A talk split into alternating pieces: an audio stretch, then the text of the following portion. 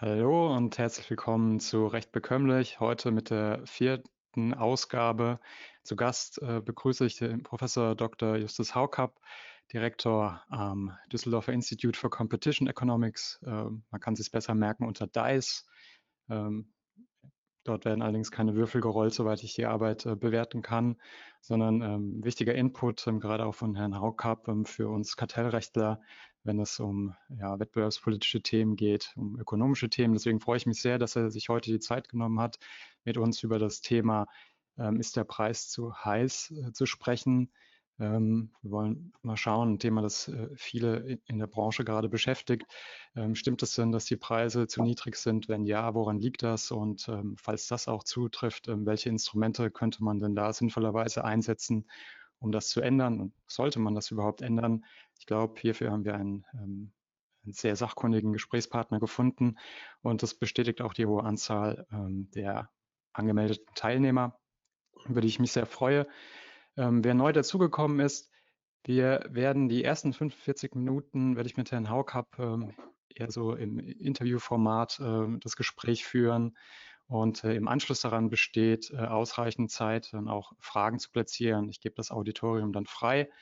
Ähm, Sie können, ähm, Sie sehen wahrscheinlich dieses Steuerungselement, Sie können ein Handzeichen geben, wenn Sie eine Frage ähm, stellen wollen, dann äh, schalte ich Ihr Mikrofon frei. Sie können auch schriftliche Fragen ähm, einreichen, die ich dann versuchen werde, ähm, Herrn Haukapp äh, zu stellen. Das, wie gesagt, im Anschluss an die ersten 45 Minuten Gespräch, über das ich mich sehr freue. Und ja, erst einmal herzlich willkommen, Herr Haukapp. Vielen Dank. Vielen Dank, dass ich die Zeit nehme und ich freue mich auf das Gespräch. Ja, ich freue mich auch. Äh, schön, vielen Dank für die Einladung. Bin sehr gern dabei. Sehr gerne. Ähm, lassen wir uns gleich einsteigen. Die Diskussionen drehen sich sehr stark um, äh, um Reizbegriffe wie billige Lebensmittel, teilweise dann auch ähm, faire Preise. Ähm, lassen, uns mal, lassen Sie uns gerne mal mit billig anfangen. Sie als Ökonom, können Sie mit dem Begriff was anfangen? Und äh, wenn ja, gibt es Kriterien, um festzustellen, wann ein Preis, insbesondere für ein Lebensmittel, billig ist? Ähm, nee, gibt es also aus, aus Sicht der Ökonomen oder der, der, der, der Ökonomie als Wissenschaft ähm, ist, ist billig eigentlich äh, kein äh, Kriterium, was man äh, benutzt. Ähm, also was wir uns äh, typischerweise fragen, ist ja, sind, ähm, äh, welche Relationen bestehen zwischen Preisen und Kosten, äh, sagen wir. Und wenn der, mhm. wenn auf den sagen wir, Kosten kein großer Aufschlag mehr ist, also wenn das sozusagen sehr kompetitive Märkte sind, dann entsprechen ja die Preise weitgehend den Kosten. Das sind, das sind keine großen Margen mehr, äh, die von irgendjemandem äh, verdient werden. Dann wird man sicherlich äh, sagen, dass das Wettbewerbspreise sind, vielleicht sowas oder ähm, keine erhöhten ähm, Preise, aber man spricht da nicht ähm, von billig letzten Endes. Und äh, Fragen also als Ökonomen sind äh, zum einen also das Verhältnis von Preis und Kosten sozusagen und zum anderen eine Frage, die sicherlich hier bei den Lebensmitteln auch eine, eine Rolle spielt. Ähm, äh, sind da man unterscheidet in der Ökonomie zwischen den privaten Kosten oder man könnte hier sagen den betriebswirtschaftlichen Kosten, also die Kosten, die irgendeine Wertschöpfungsstufe hat, und den gesellschaftlichen Kosten. Oder man mhm. spricht da in der Ökonomie manchmal von den sozialen Kosten. Äh, Begriff, der mhm. uralt ist, auf Ronald Coase zurückgeht, äh, sozusagen. Und ähm, die gesellschaftlichen Kosten ähm, müssen nicht immer dieselben sein wie die äh, privaten oder die betriebswirtschaftlichen Kosten. Und das ist natürlich das, was sozusagen, wo dann immer gefragt wird, ist da nicht ein regulatorischer Handlungsbedarf, wenn jetzt die gesellschaftlichen Kosten höher sind als die betriebswirtschaftlichen Kosten, weil dann ja, die Problematik entstehen kann, dass der Einzelne, in, in der, wer auch immer in der Wertschöpfungskette, das Unternehmen, der Erzeuger, sozusagen äh, diese gesellschaftlichen Kosten nicht hinreichend berücksichtigt, äh, sondern nur auf seine Kosten äh, sozusagen guckt. Ähm, ähm, gleichwohl, also das, ich habe den Eindruck, sozusagen in der, in der Debatte spielt das eine große Rolle. Ja, sozusagen sind die äh, reflektieren die Kosten, die sich sozusagen bei den Unternehmen, den verschiedenen Wertschöpfungsketten wiederfinden, eigentlich die gesellschaftlichen Kosten oder nicht, aber wir operieren da nicht mit dem Begriff billig äh, irgendwie. Ähm, mhm. Weiß ich auch nicht, was das ist. Also ich habe, ich finde, ein Pfund Mehl ist ziemlich billig in Deutschland. Das kostet irgendwie 40 Cent. Aber ich weiß jetzt nicht, ob das zu günstig ist oder ob Mehl teurer sein müsste. Oder, äh, oder Zucker ist auch ziemlich billig. Ja, kostet, weiß ich was, 50, 60, 70 Cent. Ja. Ähm, aber äh, also das in dem Sinne, ja, äh, und Austern sind teuer. Ja, aber also das ist nicht das, worüber wir nachdenken, in dem Sinne, ja. Äh, sondern ja, eher die erste das heißt. Das heißt, billig ist sicherlich auch eine Empfindung, auch durchaus abhängig von weiteren Faktoren wie der persönlichen Einkommenssituation ähm, und dergleichen, aber weniger eine ökonomische Kategorie, wenn, wenn man sich Preise und äh, Kosten anschaut. Gleichwohl, glaube ich, haben Sie äh, einen wichtigen Punkt angesprochen. Die Frage ist ja dann, was ist die Ursache dafür, dass wir im Moment und eher schon seit Monaten, wenn nicht gar seit Jahren, diese Diskussion haben, gerade bei ähm, Lebensmittel, Lebensmitteln und gerade dann auch bei äh, Fleisch aktuell, äh, sehr viele Diskussionen, gesellschaftliche Diskussionen über die Frage, ist Fleisch zu billig? Und ähm, es gibt dann diese Schlagzeilen ähm, aus der Presse, wie zum Beispiel ähm, fünf Bratwürste für 1,79 Euro, ja, ähm, was dann als, äh, als billig bezeichnet wird. Und der Eindruck ist ja, dass die Ursache für die Bezeichnung als billig damit zusammenhängt, gerade mit diesen sozialen Kosten, die Sie angesprochen haben, das Gefühl, dass für diesen Preis diese Menge an Fleisch nicht mit dem gesellschaftlich vielleicht gewünschten Standard oder Maß an Tierschutz, Umweltschutz bis hin zu Gesundheitsschutz, ähm, ich denke da an die aktuelle Diskussion auch um die Reserveantibiotika, ähm, dass, dass diese soziale Kosten dort nicht eingepreist werden. Ist dann, kann man sagen, dass, wenn es um diese sozialen Kosten geht, die Preise, die wir aktuell sehen, sind diese, diese Preise ein schlechtes Informationsvehikel, wenn es darum geht, diese sozialen Kosten zu repräsentieren?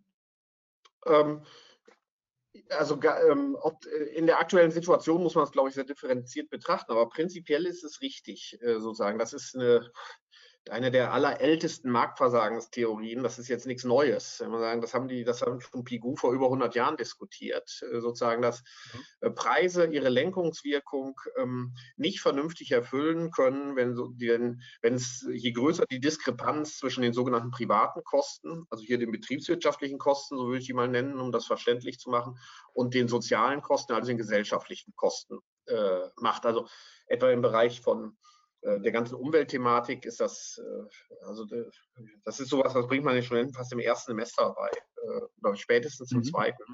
Ja, dass man sagt, wenn da bestimmte Dinge, Kosten, die entstehen zwar, ja, sagen wir, wenn eine Umweltbelastung ist, das sind ja gesellschaftliche Kosten, die da entstehen, ja, nur die werden der private Erzeuger oder wer auch immer da der Verursacher ist, der, wenn der den nicht hinreichend in seinem Entscheidungskalkül berücksichtigt, dann haben wir sozusagen dann haben wir eine Übernutzung von Ressourcen äh, prinzipiell. Mhm. Ja, oder werden also bestimmte Dinge äh, nicht erfasst von dem und dann wird das auch nicht in den Marktpreisen reflektiert. Ja, und dann gibt es da schon, das ist auch, kann man sagen, eine uralte Diskussion, wie, wie muss man dann korrigierend in den Markt eingreifen? Ja, äh, durch äh, Steuern, durch ähm, äh, Zertifikate, Lösungen, also da gibt es ja das, den ganzen Blumenstrauß an äh, regulatorischen Maßnahmen, die man sich dann vorstellen kann, wie man versucht, möglichst gut zu erfassen, dass der Erzeuger, sage ich mal einfach so, oder der, der, der, der, das Unternehmen dazu gebracht wird, diese gesellschaftlichen Kosten zu berücksichtigen.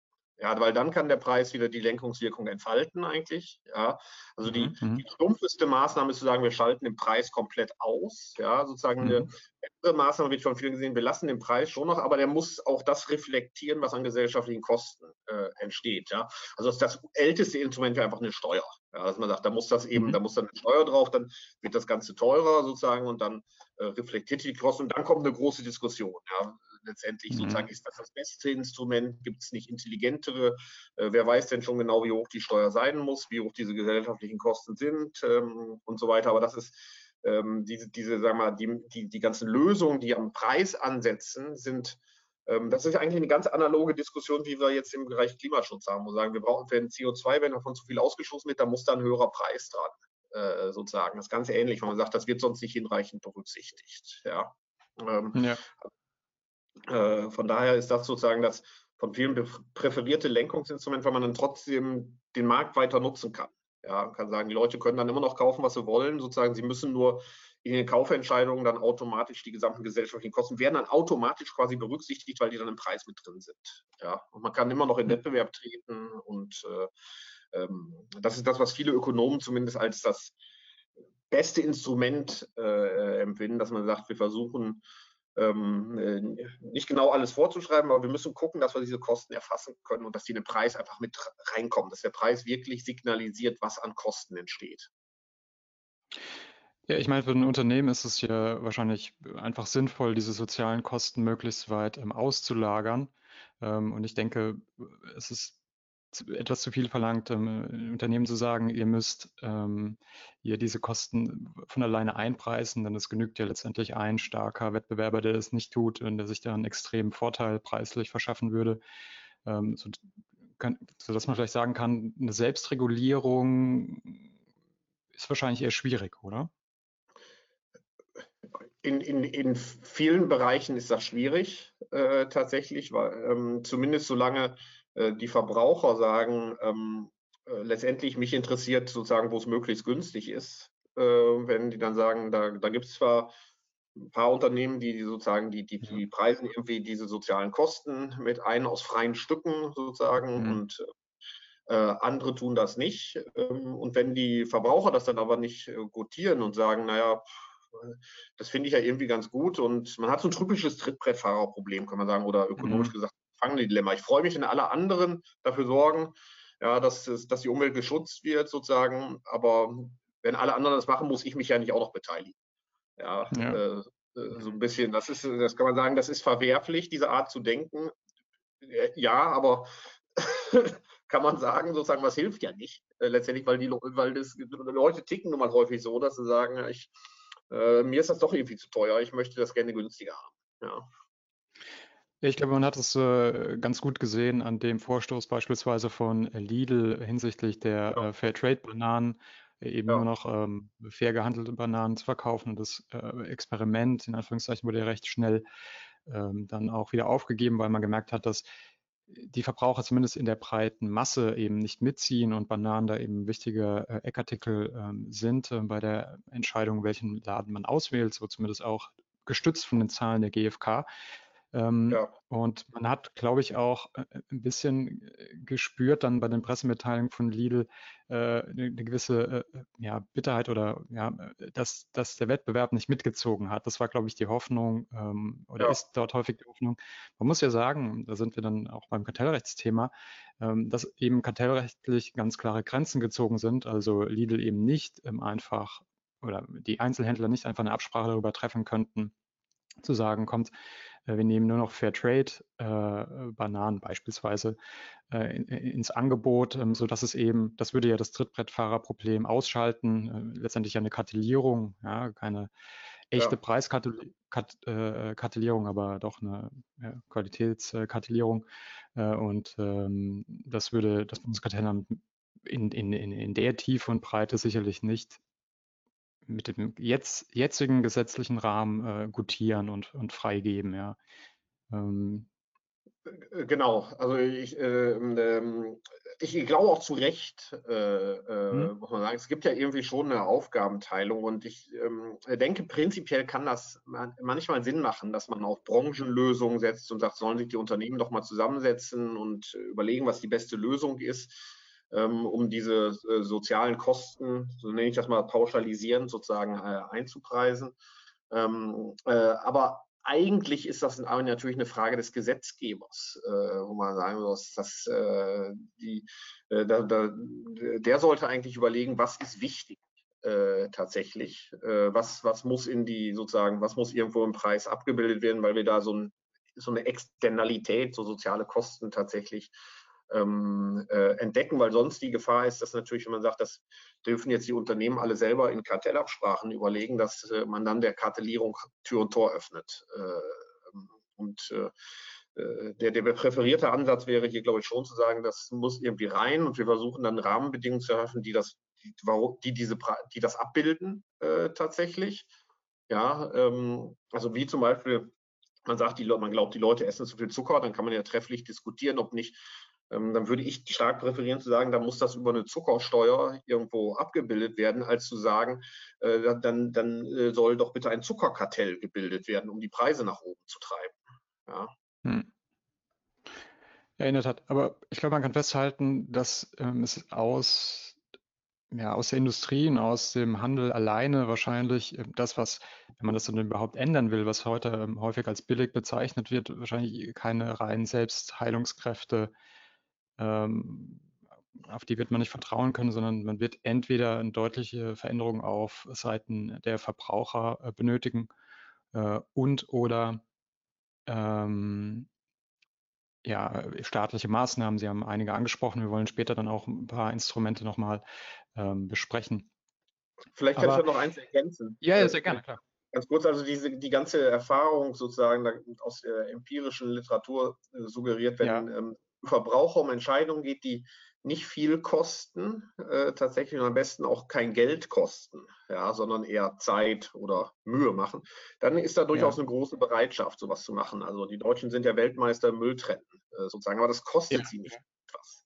Ja. Äh, äh etwa, wenn man, sobald es an den Geldbeutel geht, ähm, das Lidl-Beispiel zeigt, da wird es dann immer deutlich schwieriger. Genau, das, das wäre auch äh, so ein bisschen meine nächste Frage gewesen. Wenn, wenn wir gerade in Deutschland und bei Lebensmitteln über Wettbewerb sprechen, dann äh, ist das häufig synonym zum Preiswettbewerb. Ähm, aber könnte man nicht auch sagen, ähm, es, es, gibt ja auch ganz klar in der ökonomischen Theorie auch den, den Qualitätswettbewerb. Ähm, in welchem Verhältnis steht denn das, was man unter Qualitätswettbewerb versteht, zum Preiswettbewerb? Und ähm, gibt es eine Möglichkeit, die beiden ähm, zu versöhnen, sage ich mal? Äh, also erstmal würde ich sagen, prinzipiell stehen die gar nicht unversöhnlich nebeneinander. Äh, auf vielen Märkten sehen wir ja, äh, dass auch im Lebensmittelhandel, das, das, das, ist ja nicht so, dass wir sozusagen das Einheitsprodukt hier angeboten kommen, sondern ein sehr, sehr ausdifferenziertes Angebot äh, haben. und Qualität ist ja ein multidimensionales, sozusagen multidimensionaler Begriff letztendlich. Qualität mhm. hat viele Dimensionen. Das kann über Bio äh, gehen. Das kann sein, dass manchen Leuten die, die Erzeugungsbedingungen noch in anderer Hinsicht, äh, Sie sagten schon Fair Trade, wichtig sind. Das sind aber auch einfach Dinge wie, dass Leute denken, eine bestimmte Schokoladensorte empfinden sie als höher qualitativ als eine andere Schokoladensorte. Ähm, mhm etwa oder eine Marmelade mit 75 Prozent Fruchtanteil wird als höher qualitativ eingestuft als eine mit 25 Prozent äh, Fruchtanteil. Also, äh, das heißt also, da gibt es ja eine große Ausdifferenzierung. Also auch wenn der Preiswettbewerb intensiv ist im Lebensmittelhandel, würde ich nicht sagen, dass da kein Qualitätswettbewerb mehr stattfindet. Der Boom der Bio-Supermärkte wäre ja gar nicht anders zu erklären, weil der ist sicherlich nicht dadurch entstanden, dass sie alle Preiswettbewerb machen wollen. Äh, das ist ja ein Element, mhm. ich würde als Qualitätswettbewerb akzeptieren, weil das was ist, was die Leute schätzen. Also zumindest hinreichend viele Leute schätzen, sodass es sich lohnt, Supermärkte dafür aufzumachen. Äh. Tatsächlich. Also von daher äh, erstmal sozusagen prinzipiell ist das nicht so was, wo man sagt, wir können entweder Preiswettbewerb oder Qualitätswettbewerb äh, haben. Beides geht nicht. Ein bisschen schwieriger ist die Situation immer dann, äh, ökonomisch, wenn die Qualität sehr schwer zu beurteilen ist. Äh, für die Verbraucher. Ja, es gibt da, man spricht da manchmal von sogenannten Erfahrungsgütern und Vertrauensgütern und je stärker mhm. dieses Vertrauenselement wird, ja, desto eher gibt es Gründe dafür, den Preiswettbewerb ein bisschen zu reduzieren. Ja, das ist, betrifft jetzt aus meiner Sicht den Lebensmitteleinzelhandel nicht ganz so oder die Lebensmittelproduktion überhaupt nicht ganz so stark. Ja, das betrifft aber Bereiche wie, äh, sagen wir, medizinische Versorgung oder in, in vielen Dienstleistungssektoren. Ja, da will ich nur sagen, da ist das vielleicht ganz gut, den Preiswettbewerb auszublenden, weil die Qualität so schwer zu überprüfen ist. Ja, und wir wollen bei den Ärzten einfach keinen Preiswettbewerb auslösen. Ja, das, das hat wahrscheinlich nicht so gute Konsequenzen, weil die Qualität so schwer zu erkennen ist. Ähm, hm. Das würde ich aber sagen, ist nur begrenzt übertragbar auf den Lebensmittelhandel, weil die Qualität ist da ganz. Also wir haben ja umfangreiche Kennzeichnungspflichten und solange die man halbwegs sicher ist, dass die überprüft werden und dass man nicht einfach behaupten darf, dass ein Produkt biologisch äh, ist und das ist es gar nicht äh, und so weiter, würde ich sagen, ist das nicht ganz so ausgeprägt wie in anderen Sektoren. Ja, und da spricht dann auch weniger dafür, den Preiswettbewerb auszuschalten. Da würde ich vielleicht ähm, zwei ähm, ja, und Untersuchungen äh, ent, entgegenhalten wollen, zumindest wenn wir über Fleisch sprechen und zumindest über Fleisch äh, in der frische Theke im LEH. Äh, Greenpeace hat erst vor ein oder zwei Wochen ähm, aktualisiert ähm, die Auswertung der äh, zur Verfügung gestellten Informationen über äh, Frischfleisch im LEH und vielleicht auch erwartungsgemäß dem LEH der eher größtenteils schlechte Noten ausgestellt. Also ähm, festgestellt, dass sie die, die Bereitstellung der Informationen in den einzelnen äh, Ladenlokalen ähm, eher sehr dürftig ist und ähm, ja, äh, ein bisschen, das ist anekdotische Evidenz, aber meine Erfahrung ist auch, man steht eben vor dieser Theke und da liegt dann eben das Fleisch und da, da steht der Preis und was es ist. Ja, aber naja, was Themen wie Tierwohl ähm, oder bis hin zur Beteiligung äh, der Erzeuger, also welche Erzeugerpreise da gezahlt werden, das sind natürlich Informationen, die überhaupt nicht verfügbar sind und selbst auf Nachfrage häufig das Verkaufspersonal auch nicht ähm, zur Verfügung gestellt werden können. Und gleichzeitig ähm, sieht man in verschiedenen Umfragen auch, dass die Verbraucher, also zumindest natürlich nicht alle, aber eine kritische, eine kritische Masse an Verbrauchern bereit wäre, mehr Geld zu zahlen oder bereit ist, mehr Geld zu zahlen, auch für Fleisch. Und das korreliert, diese Aussage korreliert sehr stark mit der Aussage, ähm, dass man sich mehr Informationen wünscht, also dass man die Gewissheit ähm, haben möchte, dass dann eben auch die qualitativen Kriterien erfüllt werden und dass diese Information häufig am Point of Sale fehlt. Ähm, vielleicht ergänzend dazu noch, die niederländische Wettbewerbsbehörde hat ja dieses Chicken of Tomorrow äh, getestet. Ähm, dort gab es ja eine Vereinbarung zwischen Industrie und Handel, äh, branchenweit eben, dass man äh, nur noch äh, Hühnchen oder ja, Hühnchenfleisch in einer bestimmten Haltungsqualität, Haltungsstufe in den Läden verkaufen will, also eine Kartellierung am Ende, ähm, wie ich es vorhin schon angedeutet habe. Und äh, die Wettbewerbsbehörde in den Niederlanden hat dann eben getestet, ähm, ob eine 1, ob ob eine Wettbewerbsbeschränkung vorliegt und eine Einzelfallfreistellung in Betracht kommt, also eine Beteiligung der Verbraucher ähm, vorliegt und hat dann diesen äh, Willingness to Pay Test unternommen, hat die Verbraucher auch gefragt, was sind sie denn bereit mehr zu zahlen. Ähm, auch die haben festgestellt, die Verbraucher sind bereit, mehr zu zahlen, allerdings nicht so viel, wie es tatsächlich gekostet hätte, diese, diese Vereinbarung umzusetzen. Und deshalb wurde es im Endeffekt nicht freigegeben. Ähm, und interessant fand ich, dass die äh, Wettbewerbsbehörde in den Niederlanden zwischen den Zeilen gesagt hat, für die höchste Haltungsstufe hat sich gezeigt, dass die Leute bereit wären, viel, viel mehr Geld zu zahlen, als sie es derzeit tatsächlich tun. Ähm, aber die Informationen nicht äh, da sind und der Preis eben auch nicht so hoch ist. Und äh, im Grunde Handel und äh, Hersteller oder Erzeuger hier Geld verschenken. Das fand ich sehr bemerkenswert ähm, als Äußerung ähm, von der Wettbewerbsbehörde. Das heißt, ähm, hier stellt sich für mich die Frage, ob der Preiswettbewerb nicht einfach ähm, diesen Qualitätswettbewerb, diesem Qualitätswettbewerb gar keinen äh, Raum äh, lässt. Hm, ja, also äh, erst, ich, ich, bin immer ein bisschen skeptisch, muss ich zugeben, wenn äh, man sagt, dass, ähm, man kann irgendwie Geld verdienen und keiner will es tun. Äh, äh, irgendwie habe ich immer den Eindruck, dass es genau umgekehrt ist. Viele wollen äh, Geld verdienen und es gelingt dann hinterher äh, nicht. Und das umgekehrte Problem scheint mir eher seltener zu sein. Ähm, mhm. Und äh, allgemein ist meine, ähm, ich war ja, ich musste mich ja lange mit dem Energiemarkt auch auseinandersetzen, sozusagen in der mhm. Monopolkommission und an anderen Stellen. Und da kenne ich auch noch diese Umfragen. Äh, sozusagen, wie viele Leute bereit sind, für Ökostrom zu zahlen. Ja, und dennoch, und das ist auch, da ist es kein Informationsproblem. Es ist überhaupt kein Problem, Ökostromanbieter zu finden, äh, letztendlich. Ähm, mhm. Aber die Leute tun es nicht. Ja, sie erzählen und das, und wir haben andere Phänomene, dieses Privacy Paradox, was uns begleitet in anderen mhm. Bereichen. Datenschutz wird total wichtig und da hält man den irgendwie eine, ich würde noch nicht mal sagen eine Mohrrübe für die Nase, sondern eine Scheibe einer Mohrrübe vor die Nase. Ja, und dann füllen die alle möglichen Fragen aus. Ja, äh, und äh, das, ist, das sind ja relativ konsistente Befunde. Ja, die Leute sozusagen, da, man, da kommt man dann in interessante psychologische Theorien, warum Leute in Umfragen was anderes sagen, als was sie wirklich tun. Ähm, aber das ist, ähm, äh, das, das muss man immer mit einer gewissen Vorsicht äh, tatsächlich ähm, äh, genießen, äh, äh, würde ich sagen.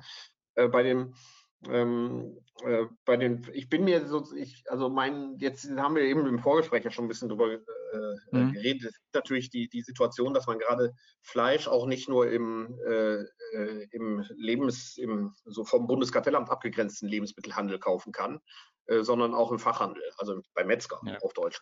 Äh, die nehmen ja. zwar finanzielle ab, sozusagen, aber es gibt sie noch. Ähm, und das sind ja typisch, also die Metzger, die es gibt, sind nicht die, die sozusagen als erstes Element den Preiswettbewerb äh, anfeuern, sondern meine Beobachtung ist, dass die auf Qualität primär äh, setzen und sich dadurch gerade auch vom Lebensmittel-Einzelhandel, also von äh, den Supermärkten abgrenzen und sagen, wir wollen jetzt nicht mit dem äh, Preis fürs Kilomet äh, mit dem äh, Lidl konkurrieren oder dem Aldi, ja, sondern in der Qualität der Ware. Das mhm. Qualität, ganz unterschiedliche Aspekte sozusagen. Bio, lokal ähm, und ähm, die Nachfrage ist unterschiedlich ausgeprägt äh, ähm, äh, danach tatsächlich, aber na gut, ich habe das schon gesagt, also ich bin hier in der sehr glücklichen Situation. In meiner Straße, in der ich wohne, gibt es noch drei selbstständige Metzger tatsächlich, die alle sehr hochqualitative Ware äh, verkaufen. Und das ist nicht in Oberkassel, ja, ich wohne hier nicht äh, in, in, Düsseldorf, ja, sondern in Gerresheim. Sehr gut, nein. Aber äh, das mit den Fleischerei-Fachgeschäften, auf gut Deutsch Metzgern, finde ich interessant. Tatsächlich zeigen aktuelle Zahlen, dass äh, die Anzahl der äh, Geschäfte ähm, des Fachhandels hier rückläufig ist, bei steigendem Umsatz wohlgemerkt. Ähm, und ich würde jetzt einfach sagen, das, das, stützt, das stützt meine These, dass es einen Markt dafür gibt, den der Vollsortimenter heute nicht bespielen kann, denn es ist ja auch sehr offensichtlich und das ist auch etwas, was der HDE sehr häufig betont. Ähm, die Konsumenten äh, mögen One-Stop-Shopping. Äh, sie haben es am liebsten, ein Ladenlokal zu gehen. Ich meine, gerade wenn man Kinder hat und äh, beruflich eingespannt ist, ich kann das auch hier anekdotisch nachvollziehen. Mir wäre es auch am liebsten, ich würde in einen Laden gehen, bekäme dort alle Produkte, auch in der Qualität, in der ich sie gerne haben würde.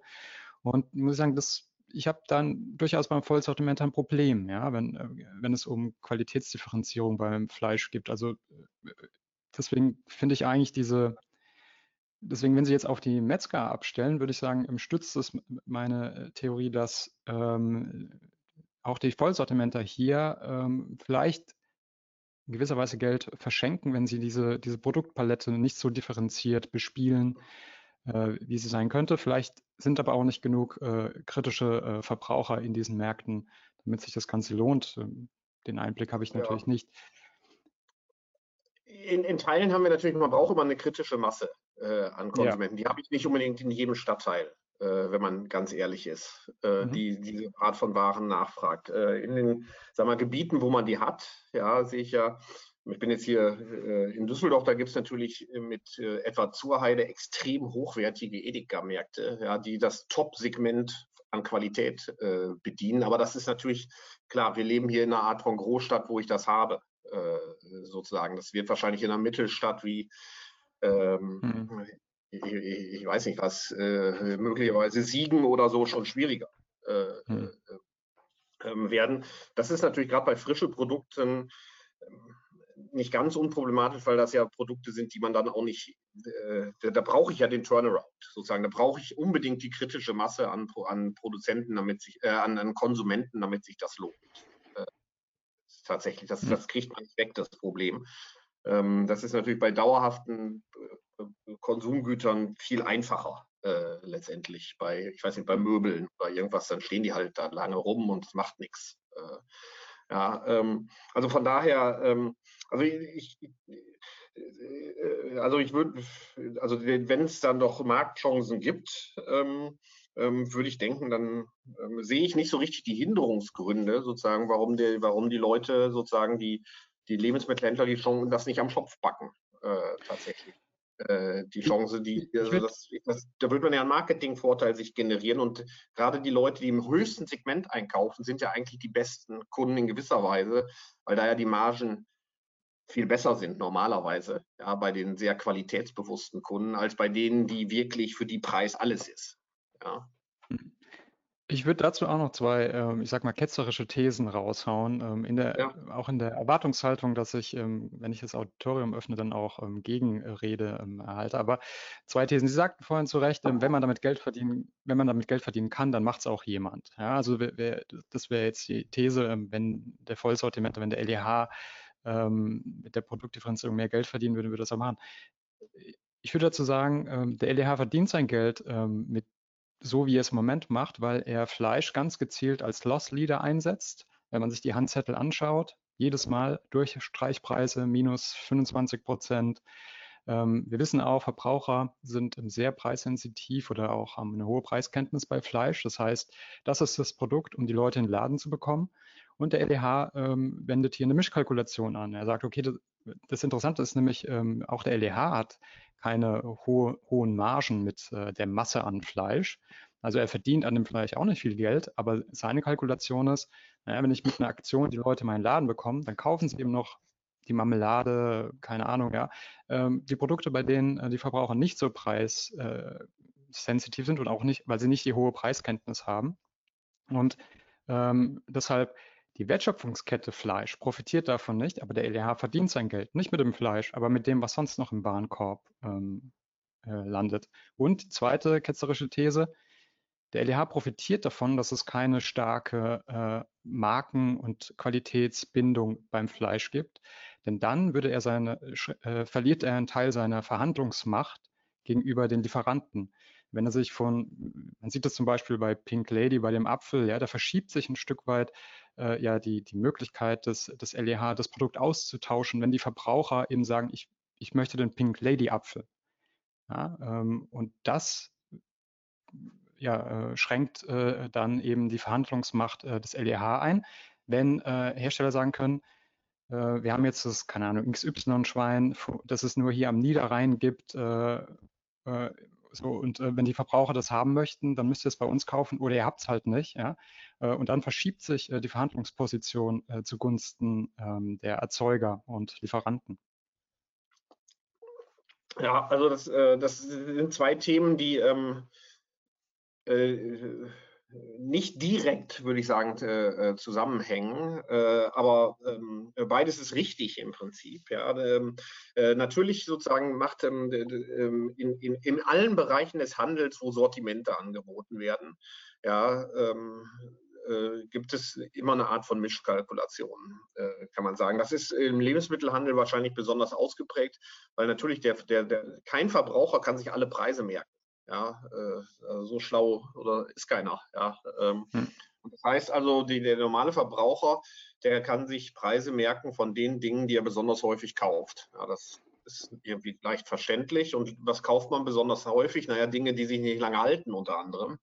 Mhm. Ja nicht, da kann man sich nicht groß bevorraten, äh, typischerweise. Also traditionell war auch immer der Milchpreis deswegen so wichtig. Ja, als wir noch nicht die 14 Tage haltbare Milch hatten, sondern die drei Tage haltbare Milch. Klar, dauernd haben die Leute Milch gekauft, da wusste man automatisch, was es kostet oder Butter.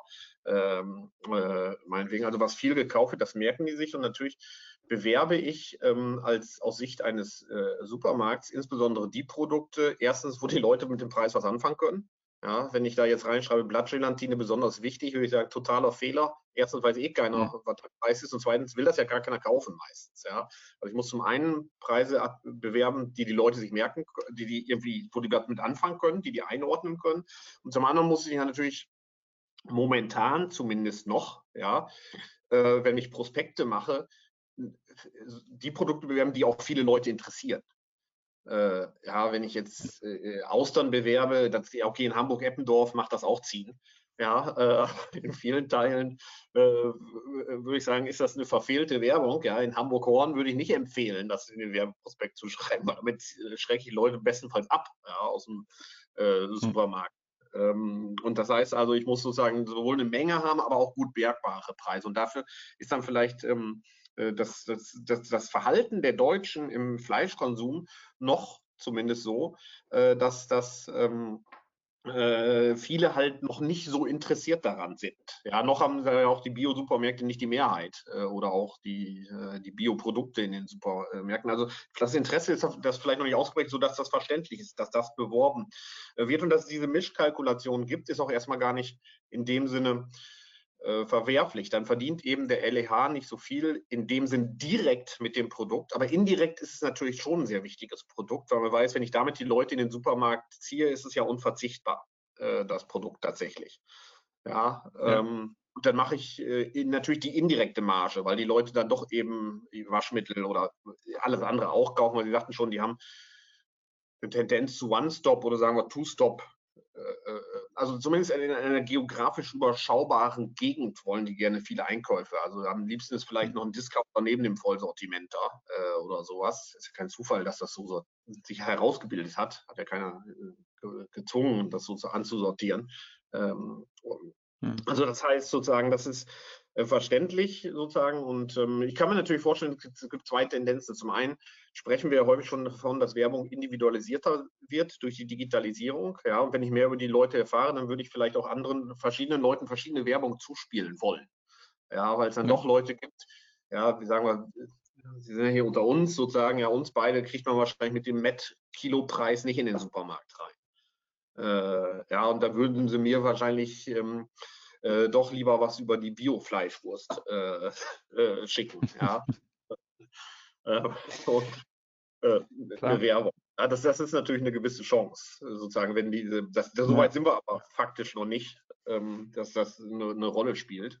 Ähm, ja. Und ähm, äh, das, wenn man diese Mischkalkulation nicht hätte, äh, sozusagen heißt das auch nicht, ja, ähm, dass es irgendwie den Landwirten irgendwie besser ginge. Äh, ja, dass man sage, sozusagen, wenn allein dadurch, dass die Wurst im Supermarkt teurer wird, hat der Landwirt noch, das hilft ihm erstmal gar nicht. Ja, äh, dass ich, ja, dass ich sage, da ist jetzt der, der Supermarkt, hat da eine höhere Marge drauf, weil ja. der sagt ja nicht, hurra, hurra, jetzt gebe ich dem, aus, weil ich so ein netter Kerl bin, dem Landwirt davon was ab.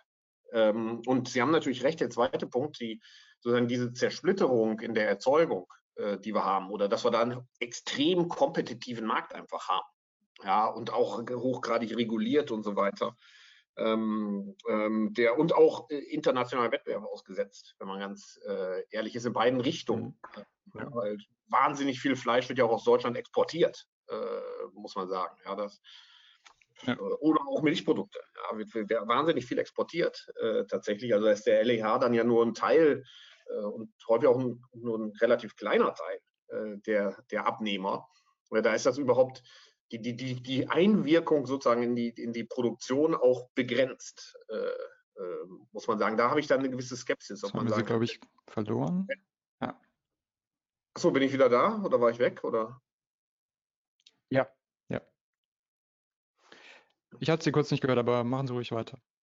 Okay. Ähm, also die, ähm, ähm, da, da, da sind natürlich, da, da kann der LEH auch nur begrenzt was machen, äh, muss man sagen. Also wenn man sich jetzt, äh, Schweinepreise sind ja immer was, was ich mir angucke, sozusagen. Die Schweinepreise hängen natürlich von allem Möglichen ab, sozusagen, aber so viele Schweine, wie wir exportieren, äh, letztendlich, ja, da, da wird natürlich, äh, da, da, ist, da, da ist das ein sehr stumpfes Schwert, über den LEH versuchen, in die Produktionsbedingungen einzuwirken. Ja, da sehe ich eher den mhm. Gesetzgeber, muss ich sagen. Mhm. Ja, ähm, genau. Wir wollen auch gleich kurz noch über die ähm, verschiedenen ähm, Instrumente, die da äh, auch aktuell diskutiert werden, noch kurz sprechen. Vielleicht ein Punkt noch. Ähm, Sie haben das schon äh, ein bisschen angedeutet. Ähm, es geht ja auch um die, um die Kette, also wie, wie verteilen sich ähm, Einnahmen entlang der Kette. Und ich habe ähm, mir sehr viel Gedanken in letzter Zeit dazu äh, gemacht habe, äh, ähm, gibt es hier die Diskussion auch nicht nur um Billiglebensmittel, sondern auch um faire Preise. Und faire Preise meint ja meistens eine äh, angemessene Beteiligung, vor allem auf Erzeugerebene. Äh, UTP-Richtlinie zielt ja ein Stück weit darauf ab.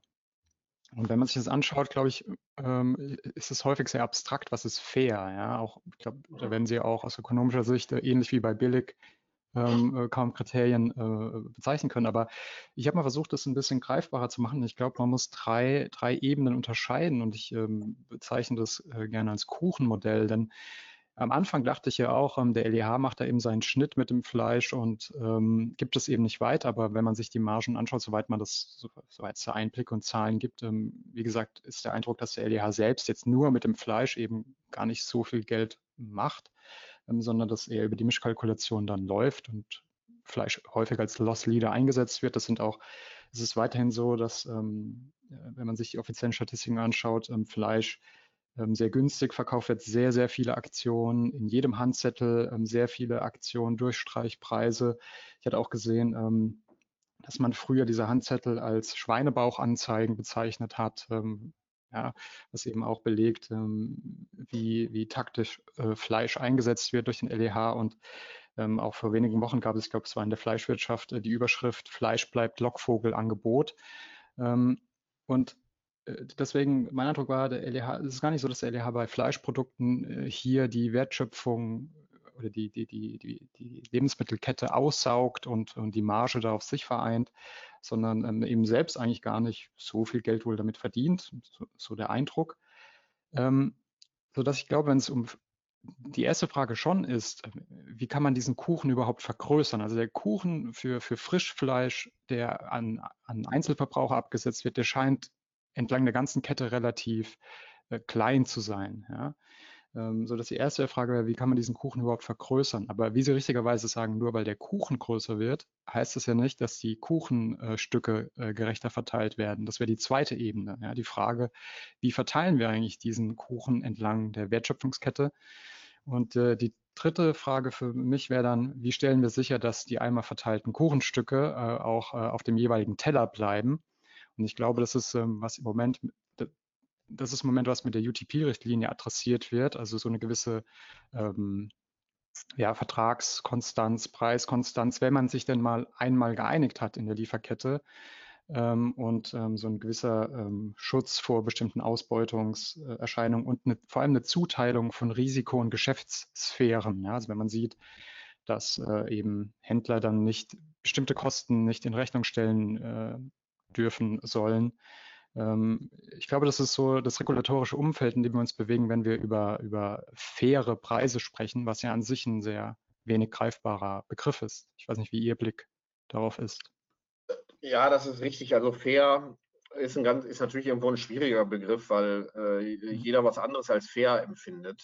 Ähm, und äh, tendenziell ist natürlich sozusagen der Erzeuger findet das fair, wenn er mehr kriegt äh, und der Verbraucher findet es fair, wenn er weniger bezahlen äh, muss. Und äh, also es, es, ist sehr schwer, dass alle das gleichzeitig als fair äh, äh, empfinden. Das ist also schwer zu operationalisieren. Bei dem Kuchen, das ist natürlich äh, richtig, der setzt sich aus zwei Elementen zu, äh, sozusagen, besteht er ja. Das ist zum einen sozusagen wie wie hoch sind die Margen, die da irgendwo generiert werden können, sozusagen, und wie, wie viel wird verkauft. Äh, sozusagen. Also Menge, Preis ja. mal Menge ist der Umsatz und dann müssen da irgendwie Gewinne drinstecken.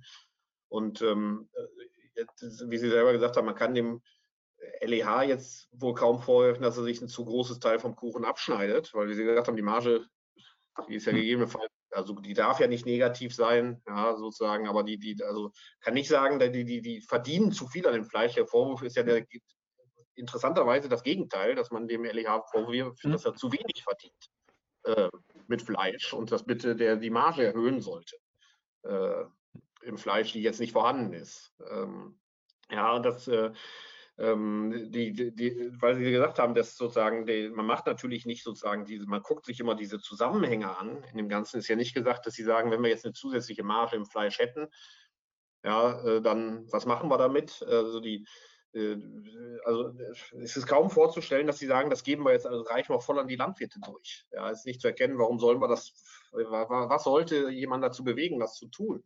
Äh, äh, ja, das ist eher, wahrscheinlich wird man dann im besten Fall sagen, dann machen wir andere Produkte billiger. Äh, mhm. Sozusagen, weil irgendwie wollen wir die Leute ja trotzdem als irgendwie in den Supermarkt reinkriegen. Ja, das ist deswegen ja nicht weg, ja. Die, der Anreiz. Also ähm, da habe ich, ich bin da skeptisch, dass sozusagen diese, diese durchaus Intention, ja, die, wo, wo bei vielen, glaube ich, das ähnlich ist, ja, dass man sagt, das ist irgendwie ein hehres Ziel, dass man das so erreichen kann, äh, tatsächlich.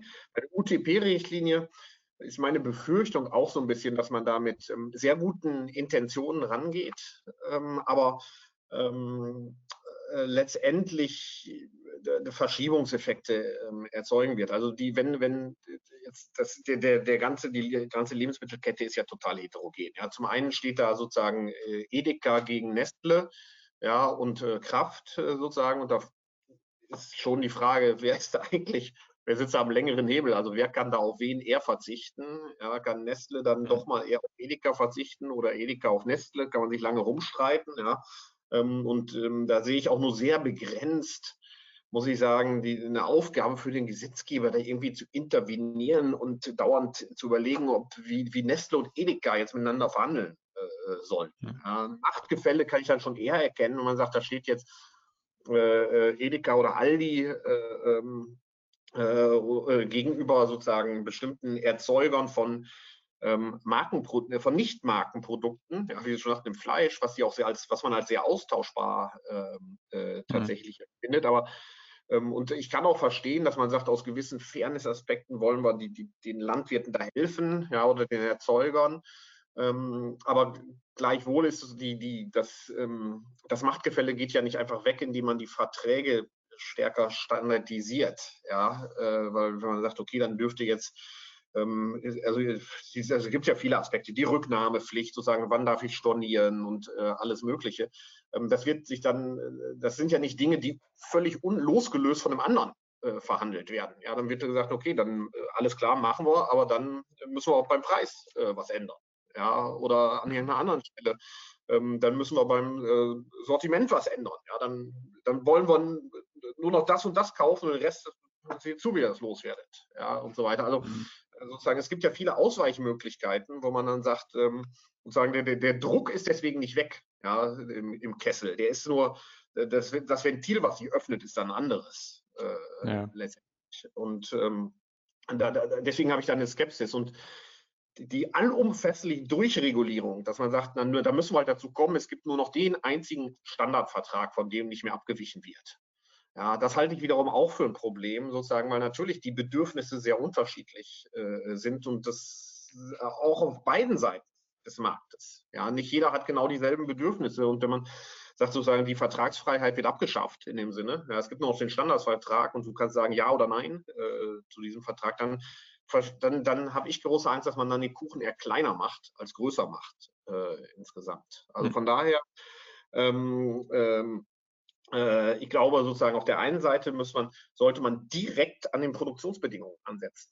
Ja, zu sagen. Also ich hatte das schon mal an anderer Stelle gesagt, also das sozusagen von hinten vom Preis zu kommen, das ist sehr stumpf, der Mechanismus. Besser so direkt vorne sagen, also wenn wir beispielsweise sagen, das gefällt uns nicht, wie es in Schweineställen aussieht, dann, dann müssen mhm. wir direkt da eingreifen und sagen, dann müssen wir regulieren, wie es in Schweineställen äh, aussieht, weil das ist relativ treffsicher. Und da kann man sich verschiedene Mechanismen auch überlegen. Ich hatte in einem Weltartikel mal vorgeschlagen, warum machen wir nicht so eine, bei der EEG-Förderung haben wir jetzt ja diese Ausschreibungsmodelle, ja, und haben gesagt, sozusagen, mhm. wer produziert Windenergie zu welchem Preis, ja, und warum machen wir das nicht, warum können wir nicht sowas ähnliches für die äh, Landwirtschaft auflegen, sagen, ja, wir schreiben, wir machen so ein Programm Umbau von Schweineschellen, meinetwegen als Beispiel, ja, und sagen, sozusagen, wer ist bereit, sozusagen seine Schweineschelle artgerecht umzubauen, ja, und äh, wie viel Geld braucht ihr dafür? Ja, und dafür legen wir einen Topf auf. Äh, sozusagen. Und den Rest könnt ihr weiter verhandeln, ja, wie ihr wollt äh, letztendlich. Aber wenn uns das was wert ist, dann bezuschussen wir das. Und ja, diejenigen, die sagen, ich kann das für den und den Betrag meinen Schweinestall umbauen, sozusagen können wir ja so eine Art Ausschreibung machen. Der kriegt dann die Fördersumme dafür, ja, und den Rest überlassen wir dann wieder äh, dem Markt. Ja, das könnte ich mir als gutes Modell vorstellen, sozusagen, wie man mit relativ wenig Eingriffstiefe äh, letztendlich mhm. doch genau das erreicht, was man haben will, nämlich bessere Lebensbedingungen für die Schweine, sozusagen. Hm. Ja, sehr spannend. Äh, Im Übrigen gebe ich Ihnen völlig recht, äh, dass ähm, wenn wirklich ein Verhandlungsungleichgewicht besteht, ein erhebliches, dann findet dieses, dieses Machtgefälle immer einen Weg, sich durchzusetzen. Ähm, das ist, äh, glaube ich, ein bisschen die Illusion bei der UTP-Richtlinie zu glauben, dass das vollumfänglich zu einer Veränderung führen wird. Ähm, das, ich glaube, das wirksamste Mittel ist immer noch äh, ein Gegengewicht aufzubauen. Äh, ein Stück weit, wenn man die Konsolidierung sieht im, im Erzeugersektor, also äh, jedes Jahr, ähm, es gibt ja dieses Wachs oder Weiche ähm, im, im, im, Landwirtschaftsbereich. Äh, ich glaube, ist letztendlich eine Folge davon. Ja? Entweder gibt es eben eine Kartellierung, die ja im Landwirtschaftsbereich äh, stärker möglich ist über Erzeugerorganisationen und dergleichen, ähm, oder aber ähm, es wird äh, eine, eine, Konzentration geben ähm, ja, bis ein stärkeres Gleichgewicht ähm, ja, vorhanden ist. Ich glaube, man muss auch sehen, in der Landwirtschaft, die Liberalisierung ist ja noch nicht so lange äh, eingetreten. Ähm, wir hatten ja früher vor gar nicht allzu langer Zeit noch die Milchseen, Butterberge und so weiter, Interventionspreise, die es jetzt nur noch als Kriseninstrument gibt oh. für den Notfall, äh, in Anführungszeichen. Ähm, ich, ich, glaube auch, dass es letztendlich die effizienteste Möglichkeit äh, und ich sehe da in der Landwirtschaft wird häufig da Potenzial ähm, verschenkt. Warum? Es ist mir manchmal nicht ganz klar, warum. Es scheint da eine Skepsis zu geben sich zusammenzutun. Und das andere wäre eben tatsächlich, dass man, das schwäbisch-hellische äh, äh, Landschwein ist, ist, so ein Beispiel äh, dafür, dass man natürlich auch auf Erzeugerebene ein Produkt schaffen kann, das ein Qualitätsversprechen genau. äh, hat, ähm, was die Verhandlungsposition erweitert, weil man dann eben nicht mehr so austauschbar wird. Denn heute ist es so, auch da gibt es statistische Erhebungen zu, in ähm, mehr als zwei Drittel der Fällen zeigt der LEH in seinen Werbeprospekten oder auch am Point of Sale gar nicht, woher das Fleisch kommt. Das heißt, wenn wir anfangen in Deutschland äh, das Tierwohl sehr äh, stark zu erhöhen, dann haben wir eben morgen äh, das dänische Schweinefleisch im, im, im, Regal liegen, in der Theke liegen und wir sehen es gar nicht, wir merken es gar nicht. Mhm. Ähm, ja. Ich, ich, gebe Ihnen auch äh, äh, recht, also dass ähm, die sozusagen die Zersplitterung und die fehlende Markenbildung äh, ja. letztendlich, die natürlich zusammenhängen, die, die machen dem, den Säugern das Leben schwer. Wenn wir uns andere Märkte angucken, die auch nah an der Landwirtschaft sind. Äh, gucken wir uns etwa Wein an äh, oder so. Ja? Mhm. Markenbild hervorragend äh, produziert. Ja, und da kann ich auch nicht einfach, sozusagen, es war auch relativ zersplittert. Klar, gibt auch Winzergenossenschaften äh, und so weiter, die sich dann äh, zusammentun, aber die Markenbildung funktioniert super. Ja, und die kann ich auch nicht so schnell ausbeuten. Äh, äh, sag ich mal so, weil die Leute dann doch, ähm, das ist ja sehr ausdifferenziert, ja dann noch die VDP-Weingüter und so weiter sozusagen, die kann, also das ist relativ, die, sozusagen, die haben eben was erkennbar oder auch die bei den Brauereien. Wir haben natürlich die Giga-Brauereien, die großen und so weiter, aber wir haben auch sehr viele kleine Brauereien mit Supermarken äh, letztendlich und die haben auch, das haben wir in meiner Untersuchung sogar gemacht, ähm, äh, für ein süddeutsche Lebensmittelkette, selbst kleine Brauereien können erhebliche Verhandlungsmacht haben, da weil die Leute einfach sagen beim Bier, also wenn ihr das Bier nicht habt, ja, dann, dann kaufe ich den Rest nicht mehr bei euch im Supermarkt. Äh, ja, dann gehe ich halt gleich in einen anderen Supermarkt und kaufe da alles andere auch. Und das können auch sehr kleine Brauereien äh, äh sein, die diese, wenn die eine gute Marke ähm, äh, aufgebaut haben. Und das ist schon, mhm. sagen, das gibt den Verhandlungsmacht. Ist natürlich einfacher, wenn man auch nicht ganz so klein ist, sondern wenn es dann eine gewisse Konsolidierung gibt über das können ja Erzeugergenossenschaften äh, und ähnlichem oder Gemeinschaften äh, sein. Ähm, ich denke, das ist schon äh, wichtig und da ist natürlich die, die Landwirtschaftspolitik der Vergangenheit, die hatte, die hat das auch stark verhindert geradezu. Ja. Da, ja, da waren ganz stark die Anreize, Masse, Masse, Masse. Ja, wie je mehr Wasser die Tomate halten kann, desto mehr Geld kriegst du dafür.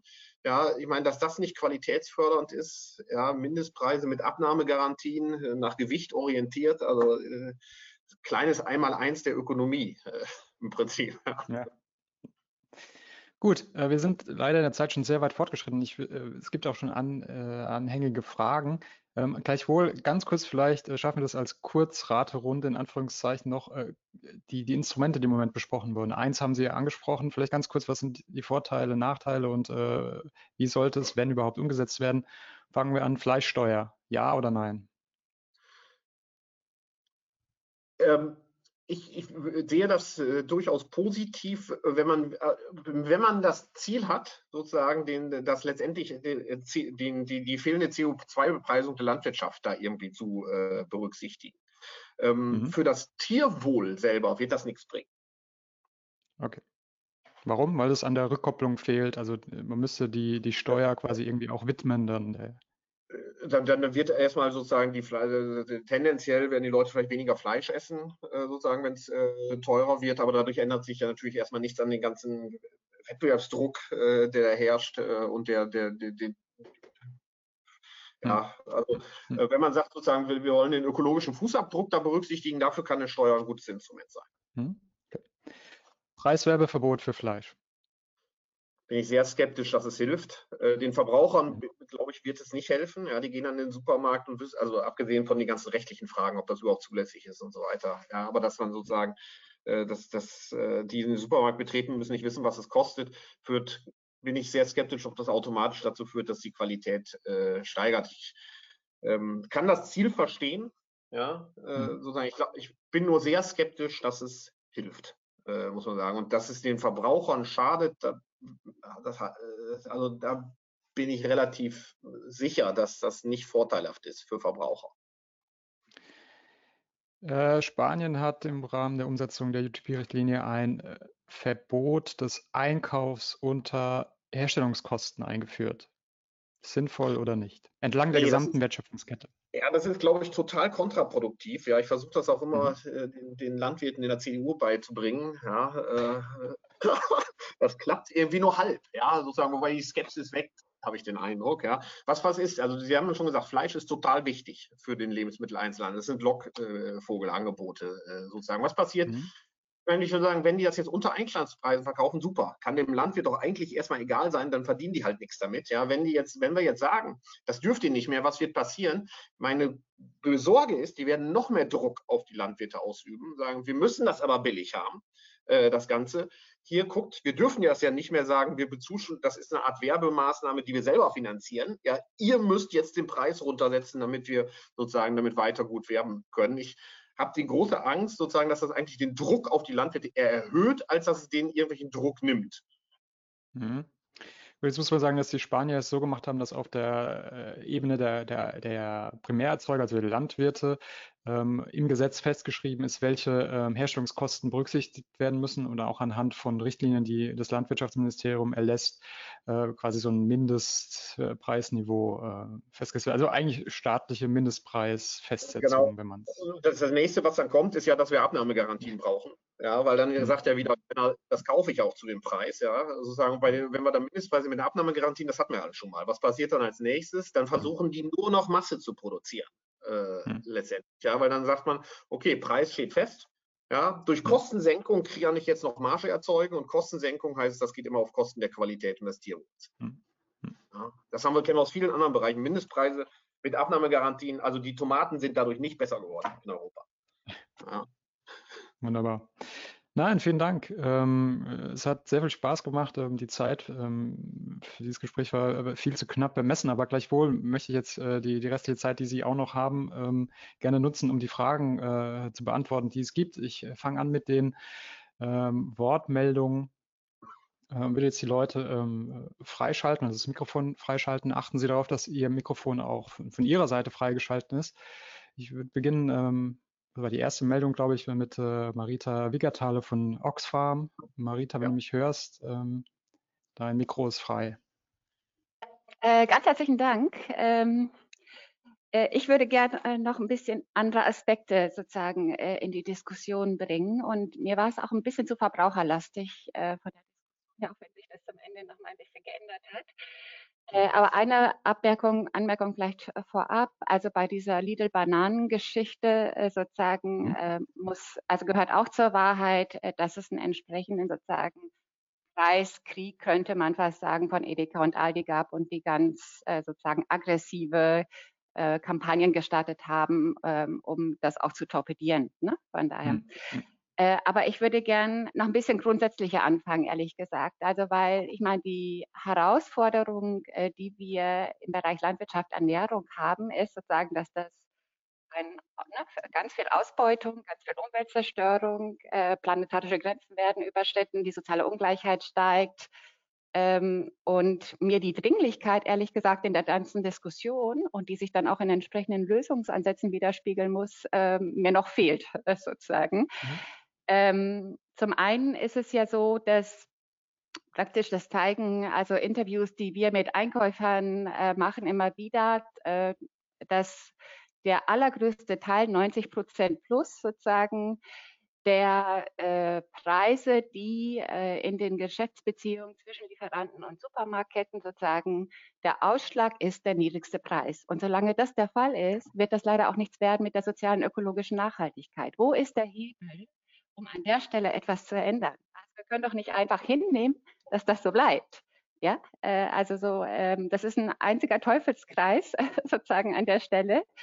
Ähm, und ähm, das Zweite ist, äh, dass die Marktmacht, und da würde mich also auch nochmal speziell Ihre Meinung äh, interessieren, Herr Hockab, äh, also Marktmacht spiegelt oder Marktbeherrschung, äh, finde ich, spiegelt sich nicht nur darin, ne, äh, inwieweit ich in der Lage bin, sozusagen meine Konditionen durchzusetzen, bestimmte Marktanteile zu haben und so weiter, ja, sondern auch darin, dass ich die Macht habe, die sozialen und ökologischen Kosten und Risiken abzuwälzen. Und das findet mir äh, sozusagen in der Wettbewerbsdebatte, na, auch unter dem Stichwort Nachhaltigkeit und Kartellrecht, äh, sozusagen äh, wäre das ein Punkt, den ich nochmal gut fände, stärker zu beleuchten, ja, weil äh, die Macht, also und damit verknüpft dann ja auch die politische äh, Macht sozusagen. Einerseits da können wir noch uns so viel Regulierung wünschen, wie wir wollen, wird das immer dazu führen, dass die Konzerne einfach, weil sie so eine Macht haben, entsprechend die Regulierung so beeinflussen, dass es leider nie dazu kommen wird, dass die notwendigen politischen Rahmenbedingungen auch im Sinne der Produktionsbedingungen, wie Sie es geschildert haben, bekommen werden. Und zum anderen in die Geschäftsbeziehungen sie auch so viel Macht haben, dass es da auch nie passiert. Also ändert sich dann irgendwie an der Situation nicht. Und ich glaube, dass wir da eine grundsätzlich andere Herangehensweise äh, sozusagen auch in der Marktbetrachtung brauchen. Das Zweite mit dem Machtgefälle, da stimme ich Ihnen komplett zu, also auch äh, dir, Kim. Ähm, natürlich reicht es, also ähm, für mich überhaupt nicht aus. Gegenmacht zu stärken ist wichtig.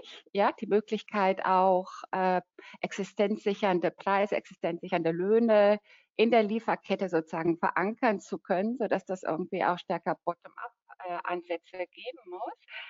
Aber wenn sich an dem Machtgefälle nichts ändert, glaube ich auch, solange es diese oligopolistischen Märkte gibt, wird sich auch an der Situation nichts ändern. Ähm, von daher, was sind da die Hebel, die wir da brauchen, um an dieser Marktstruktur etwas äh, zu ändern? Sonst äh, können wir irgendwie bis zum St. Nimmerleinstag äh, ne, uns äh, wünschen, dass sich was ändert und dann wird sich nichts ändern. Ähm, und mein letzter Punkt ist nochmal äh, im Hinblick sozusagen ähm, Marge, LEH, äh, sozusagen versus irgendwie vielleicht ne, Produktionskosten. Ich denke, das eine ist ja, dass äh, die Margen im LEH ne, so sehr, äh, die auch immer wieder ähm, hervorgehoben werden, wie niedrig die doch sind, aber trotzdem gehören Lidl und Aldi zu den ähm, ne, Milliardären sozusagen. Von daher, so schlecht kann es ja nicht gelaufen sein. Äh, ich glaube, die äh, Frage für mich äh, ne, ist viel mehr letztendlich, ähm, wie ähm, eben praktisch, äh, wie man es schafft, dass der Benchmarkpreis, also der Preis, ne, den der LEH sozusagen als Vergleichspreis heranzieht in den ganzen Geschäftsbeziehungen, wie der stärker eben ökologische und soziale Kosten berücksichtigt. Ähm, und bislang ist es so, äh, zeigen mir Interviews mit Lieferanten immer wieder, die Marge des LEH steht, daran wird nicht gerüttelt, können sie irgendwie in die Geschäftsbeziehung machen, was sie wollen. Der Listenpreis wird auch gesetzt und dann haben sie irgendwie noch das Problem, dass alle möglichen Werbekostenzuschüsse sozusagen ähm, noch erhoben werden, die noch weiter den Listenpreis drücken. Also das hat äh, sozusagen weder mit Fairness noch mit sozialer ökologischer Nachhaltigkeit etwas zu tun. Äh, und äh, ich sehe hier eine totale Notwendigkeit, wirklich an der Preisgeschichte äh, zu ändern. Vielen Dank. Ja, vielen Dank. Da kann man fast eine ganze Folge mit füllen, liebe Marita. Ähm, ja, Herr Haukapp, ich.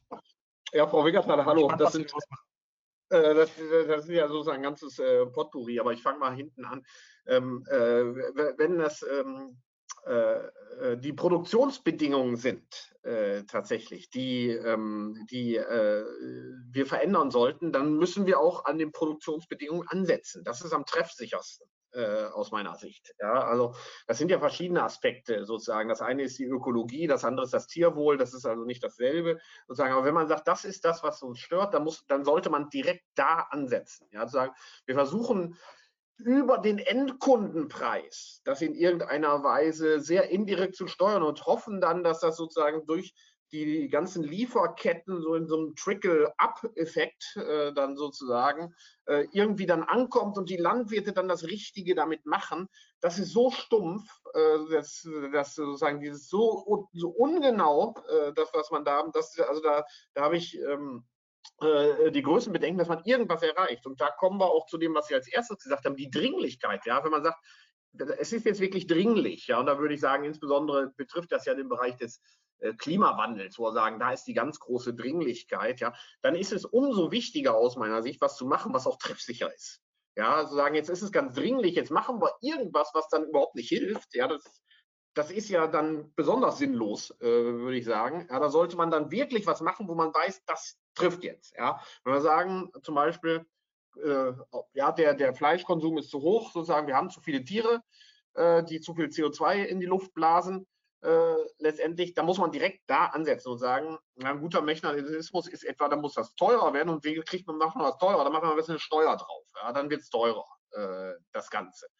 Ja, ich meine, auch im Bereich äh, äh, Rauchen haben wir ja nicht etwa gesagt, ähm, äh, wir, wir, wir, sagen jetzt, es muss einen Mindestpreis für Tabak geben. Wir haben gesagt, machen wir eine Tabaksteuer. Ja, das, das wirkt wahrscheinlich. Äh, besser als äh, sagen jetzt, wir garantieren irgendwie den Lebenswandel oder wem auch immer eine große Marge da drin, indem wir Mindestpreise festlegen. Ähm, dafür. Also das ich, ich, und wenn das ist uns ja hier relativ klar, was das Problem ist. Ja, zu viel CO2-Ausstoß, also muss das CO2 bepreist werden. Jetzt ein Zertifikatehandel ist schwierig für die Landwirtschaft aus verschiedenen Gründen. Da würde ich sagen, eine Steuer ist ganz gut hier äh, in dem und dann werden die Leute schon weniger. Ähm, äh, Rindfleisch, wenn das das besondere Problem ist sozusagen und dann vielleicht eher andere, also sozusagen ausweichen. Das zeigt ja sozusagen dass die, die Erfahrung, dass Leute auf Preise reagieren. Ähm, äh, tatsächlich. Die, ähm, die politischen Machtverhältnisse, das ist nochmal was anderes. Äh, tatsächlich haben Sie recht.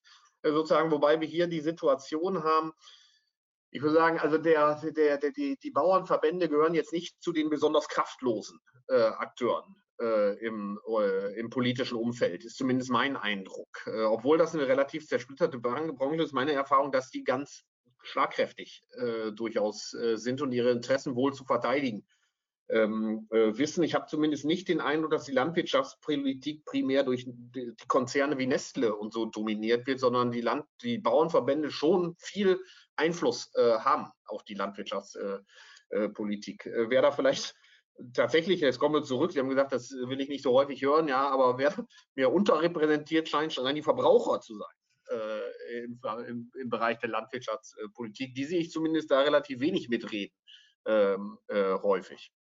Ähm, äh, die Gegenmacht zu stärken scheint mir auch sozusagen, da sind wir uns ja alle einig. Ist ja auch ganz schön, wenn wir uns alle mal auf die Schulter klopfen können, äh, gegenseitig.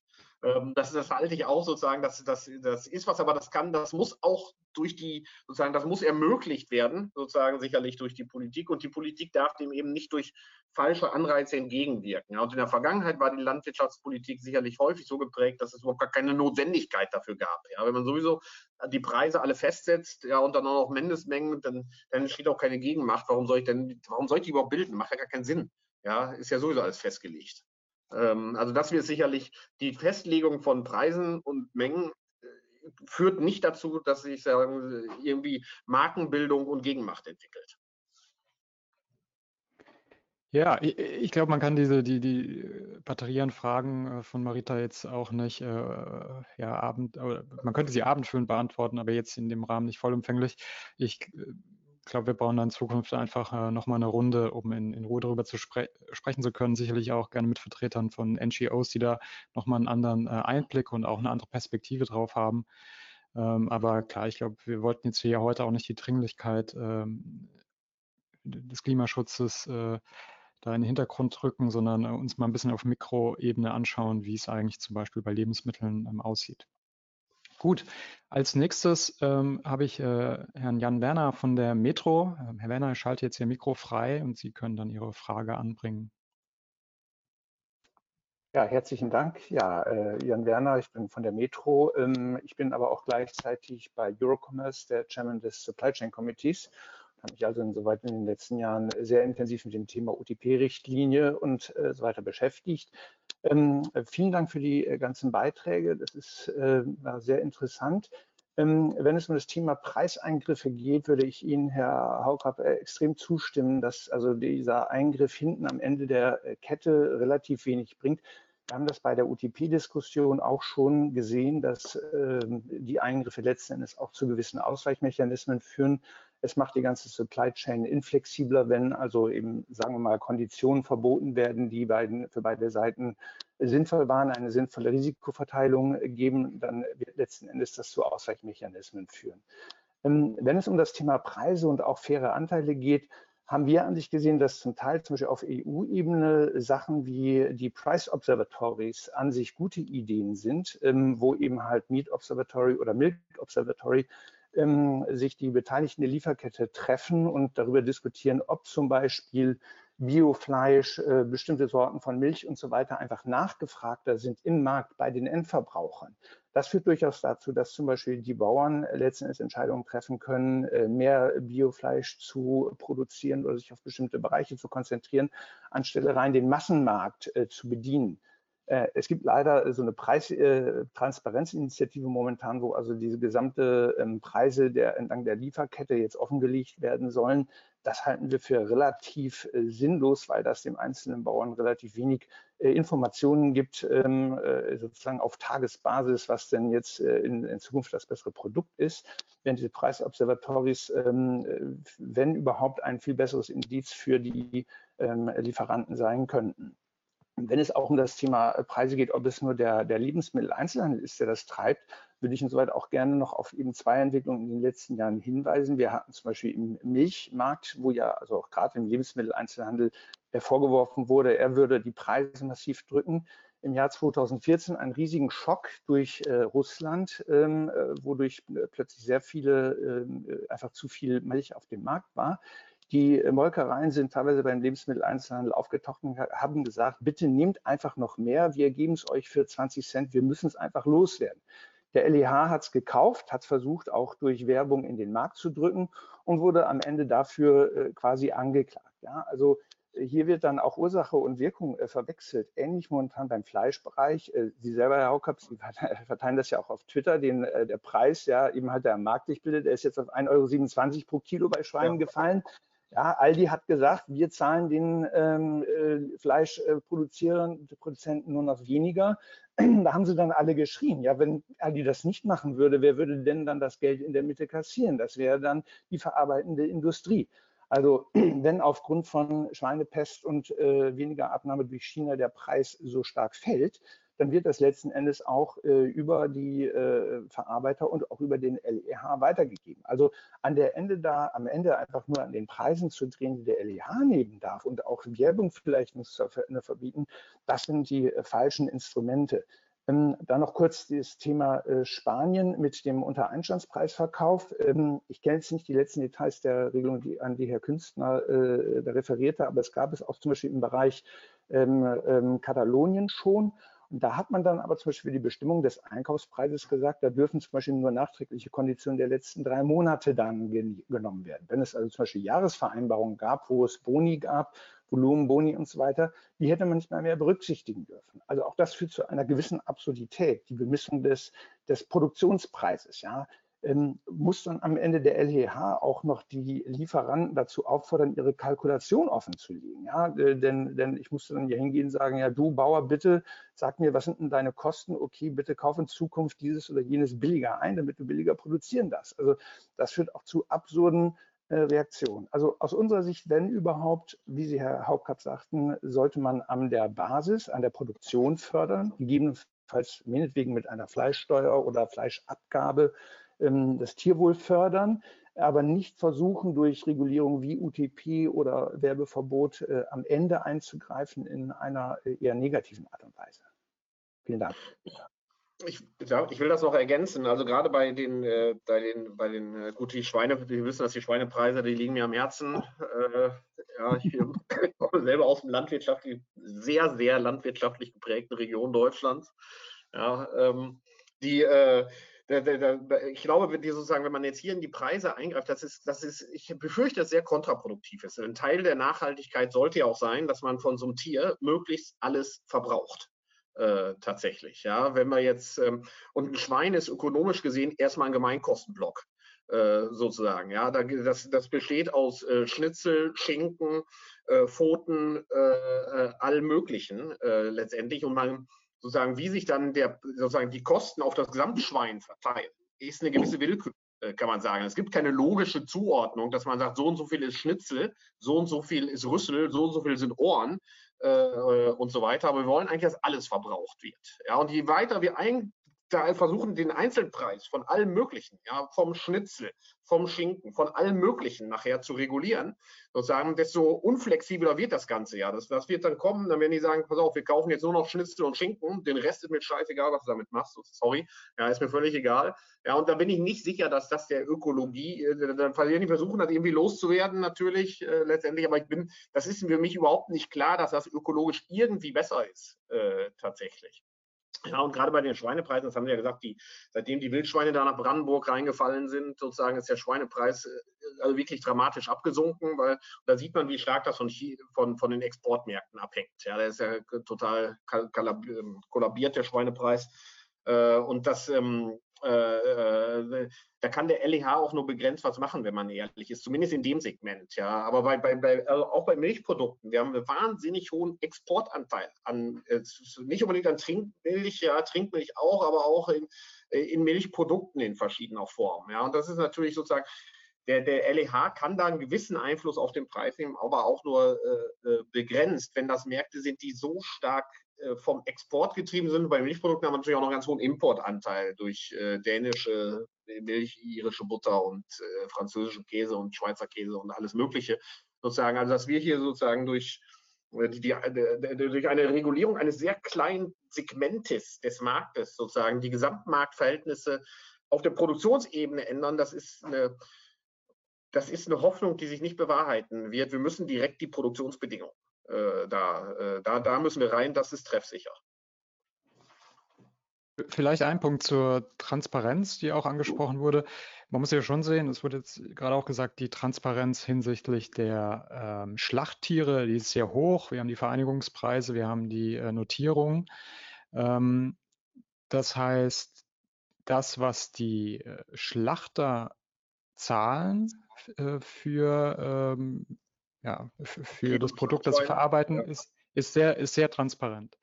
Umgekehrt ja. ist die Wertschöpfungstiefe ähm, der Schlachtunternehmen nicht sehr tief, ähm, was für die äh, für Schlachtunternehmen einfach bedeutet, dass sie wiederum bei den Nachfragen, also entweder der verarbeitenden Industrie, wenn wir dann über Fleischwaren, über Wurst und so weiter sprechen, oder aber auch über den LEH, wenn es um Frischfleisch geht, ähm, da wiederum ist die Preisbildung bei weitem nicht äh, so transparent, ähm, da wird eben häufig Kritik geäußert, dass äh, die Schlachter letztendlich ähm, ja, das Problem haben, sie selbst können gar keine Marge irgendwo verstecken, ähm, weil es einfach extrem transparent ist und sie haben selbst auch nicht die Wertschöpfungstiefe um, um, um, ja, und auch die Kapazitäten sind ja im Markt dafür, um da noch was zu verstecken. Und was ja dann durchaus auch zu, ich sag mal, auch äh, gesellschaftlichen Problemen führt, äh, ich will jetzt keine Namen äh, nennen und keine Orte, aber äh, es ist ja auch in der Corona- Krise dann wieder bekannt geworden und ähm, auch mit den Werkverträgen und so weiter. Ähm, also vielleicht ist das, glaube ich, äh, häufig der Anknüpfungspunkt für die Frage, ob die Transparenz entlang der Kette nicht ähm, zumindest in diesem Mittelteil ähm, auf Ebene der Schlachtunternehmen, der Schlachthöfe, helfen könnte, die Bedingungen dort zu verbessern. Was nochmal ein ganz anderes Spielfeld ist, als wir bisher hier heute diskutiert haben.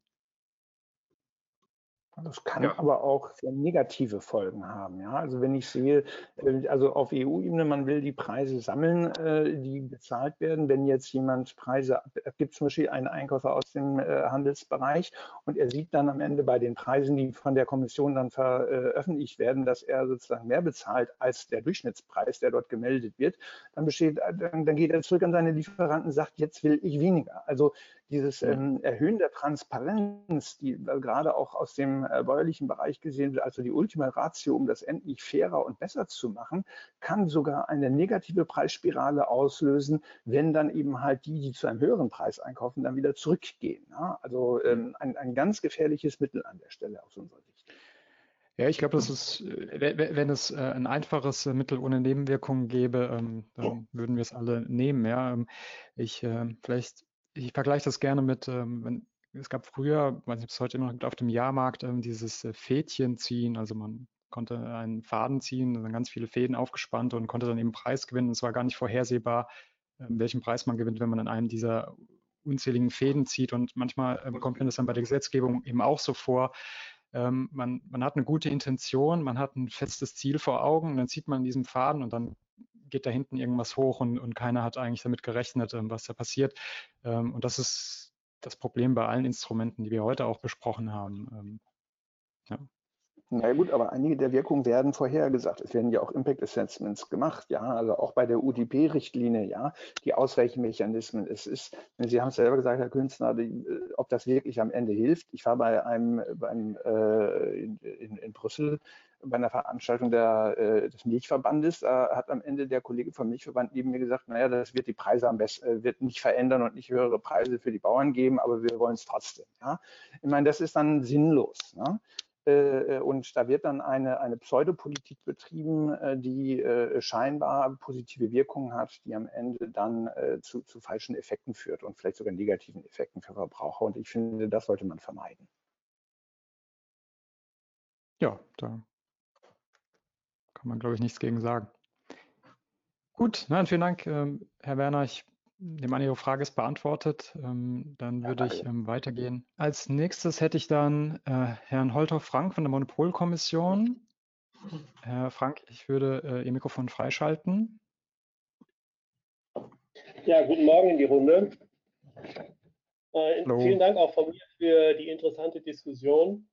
Ähm, ich will das Thema versuchen, mal ein bisschen wieder zurück auf, aufs Kartellrecht sozusagen zu lenken. Wir haben ja im Moment eine relativ interessante Diskussion, Gemeinwohl und Kartellrecht. Also letzte AK Kartellrecht des Kartellamtes hatte ja auch dieses mhm. Thema.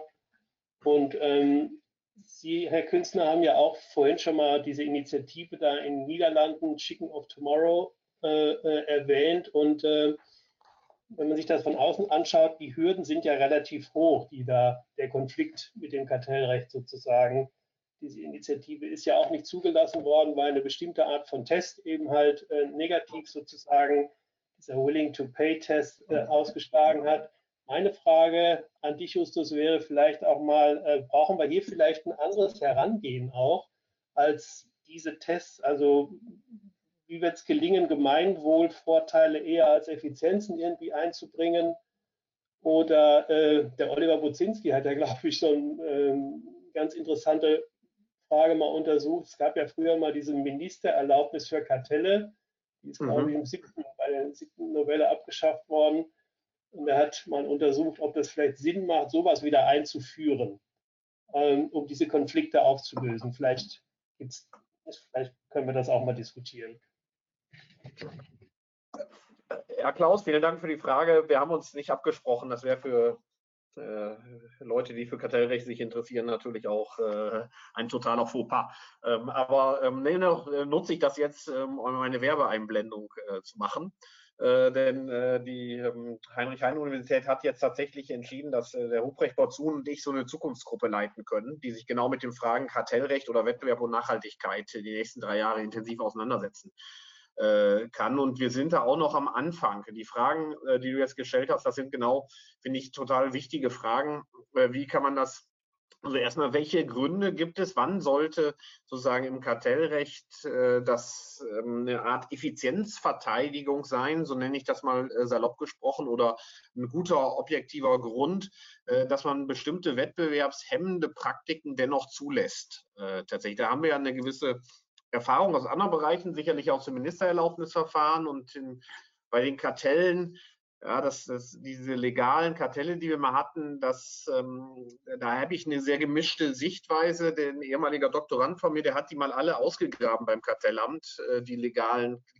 Das, also da gab es sehr und das, das ist teilweise sehr großzügig gehandhabt worden in der Vergangenheit. Also die Beweisanforderungen, die man da hatte, die waren längst nicht so hoch wie die bei der einer Ministererlaubnis. Also wenn wir diese äh, jahrelang bestehenden Fahrschullehrerkartelle in Baden-Württemberg etwa angucke oder so, da habe ich nicht verstanden, welche Effizienzen da generiert worden äh, äh sind, äh, außer dass der äh, Mitarbeiter in der Kartellbehörde seine Ruhe hatte, äh, nachdem er das genehmigt hat. Ähm, also von daher ähm, würde ich sagen, dass ähm, da, da, muss man gut drüber nachdenken, wann, also welche Arten von Effizienzen sollten wir, wann ist es besser, sozusagen das Unternehmen das selber irgendwie regeln, weil nur dann müssen die ja sozusagen sich irgendwie kartellieren, oder wann sollte der Gesetzgeber das nicht einfach die Regeln machen, sozusagen, dann muss man sich auch nicht mehr kartellieren. Also wenn wir jetzt sagen, wir machen Nachhaltigkeit, also meinetwegen eine Fleischsteuer, ja, da muss man da auch kein Kartell mehr bilden, dann ist das irgendwie sauberer geregelt äh, im Prinzip. Aber manchmal gibt es natürlich Situationen, wo ich auch zustimmen würde, da haben die Unternehmen vielleicht einfach einen Wissensvorsprung, da können die viel besser beurteilen, was geht, was geht nicht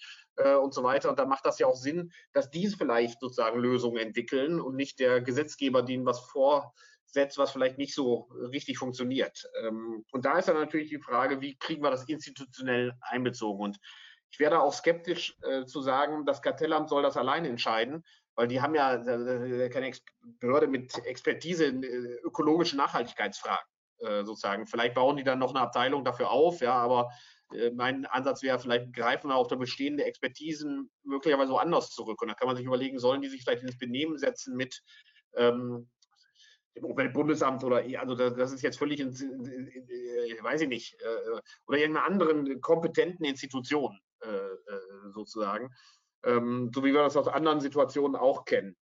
Ähm, aber ich glaube allgemein, mein Gefühl ist sozusagen, dass in der ganzen akademischen Welt ist das sozusagen, sind wir da noch relativ am Anfang sozusagen uns da sozusagen das, also der, der Stein der Weisen ist da noch nicht gefunden, äh, ist mein Eindruck. Äh, ich weiß nicht, wird das ein Thema im Hauptgutachten der Monopolkommission fürs nächste Mal? Ja, ist tatsächlich eine Überlegung wert. Also wir haben da noch nicht drüber gesprochen, aber dass wir uns mit dem Thema befassen. Ich finde das auch sehr interessant und äh, ich finde das auch sehr interessant, äh, dass ihr das auch macht in Düsseldorf und äh, ich denke mal, da werden wir nochmal voneinander hören. Ja, super.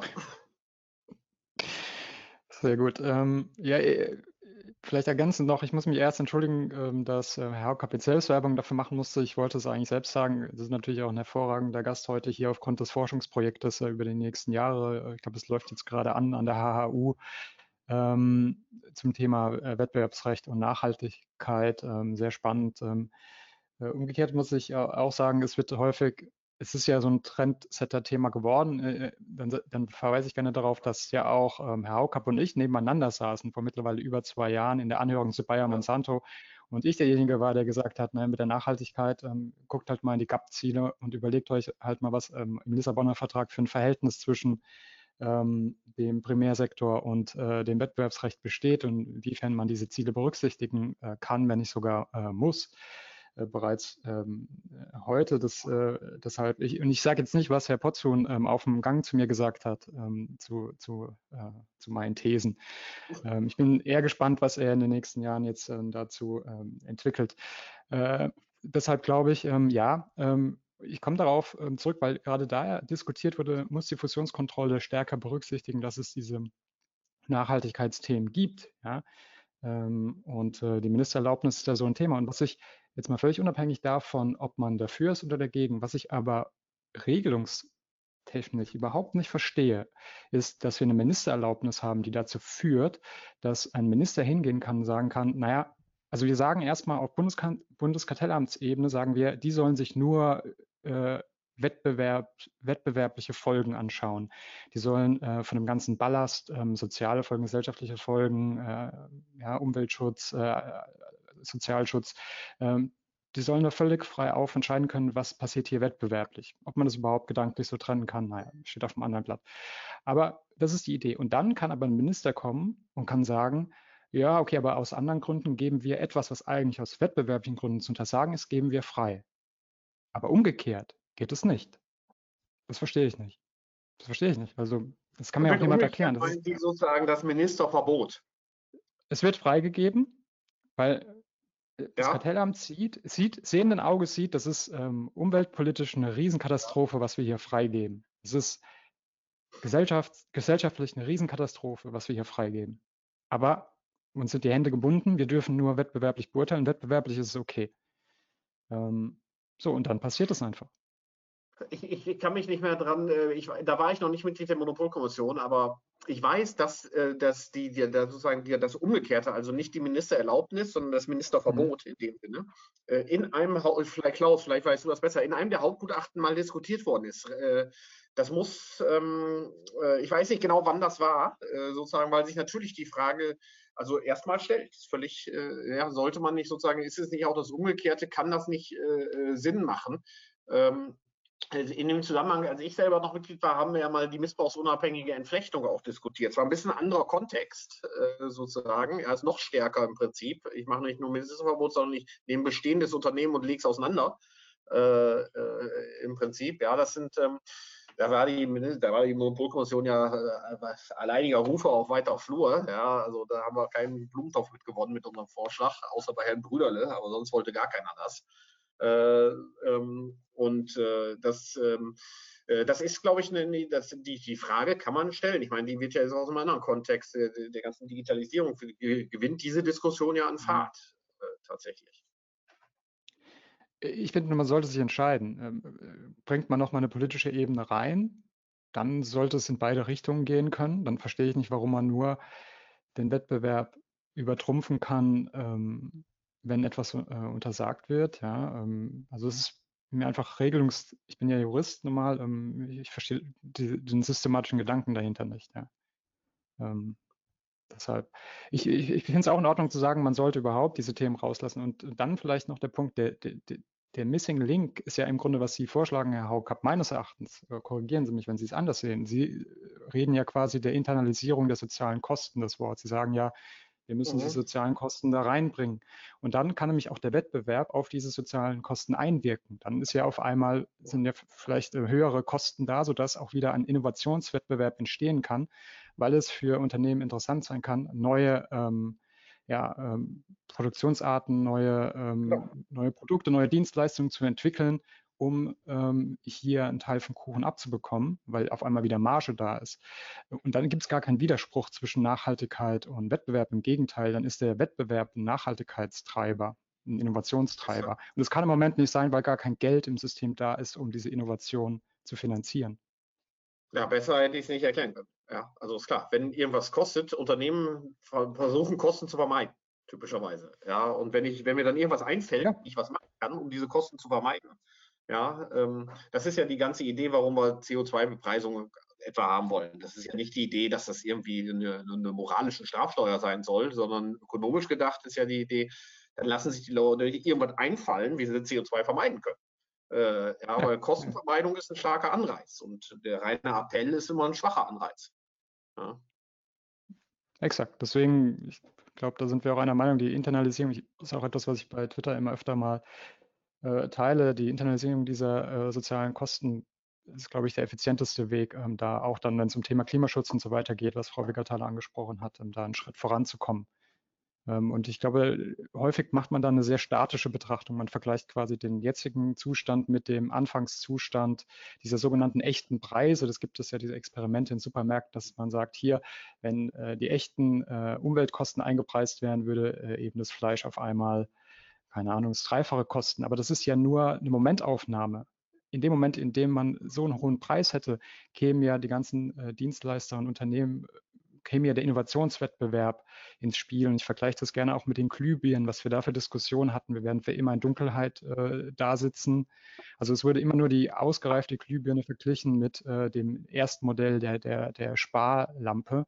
Und äh, heute haben wir diese Diskussion gar nicht mehr, weil natürlich die Unternehmen, weil natürlich dann auf einmal der Markt da war, äh, Innovationen getrieben haben, so dass wir heute weiterhin nicht im Dunkeln sitzen ja, und auf die klassische Glühbirne verzichten können. Gut, ähm, ich weiß nicht, Herr, Herr Frank, ähm, Ihre, Ihre, Frage ist wahrscheinlich äh, beantwortet. Ähm, vielen Dank. Also ist natürlich sehr spannend, was die Monopolkommission da, äh, welchen Teil sie dazu beitragen wird. Ähm, ich habe jetzt ähm, schon äh, länger ähm, die Frau Schumacher aus dem Büro des MDB Ostendorf ja, in der Warteschlange und würde sie gerne dazu holen. Moment.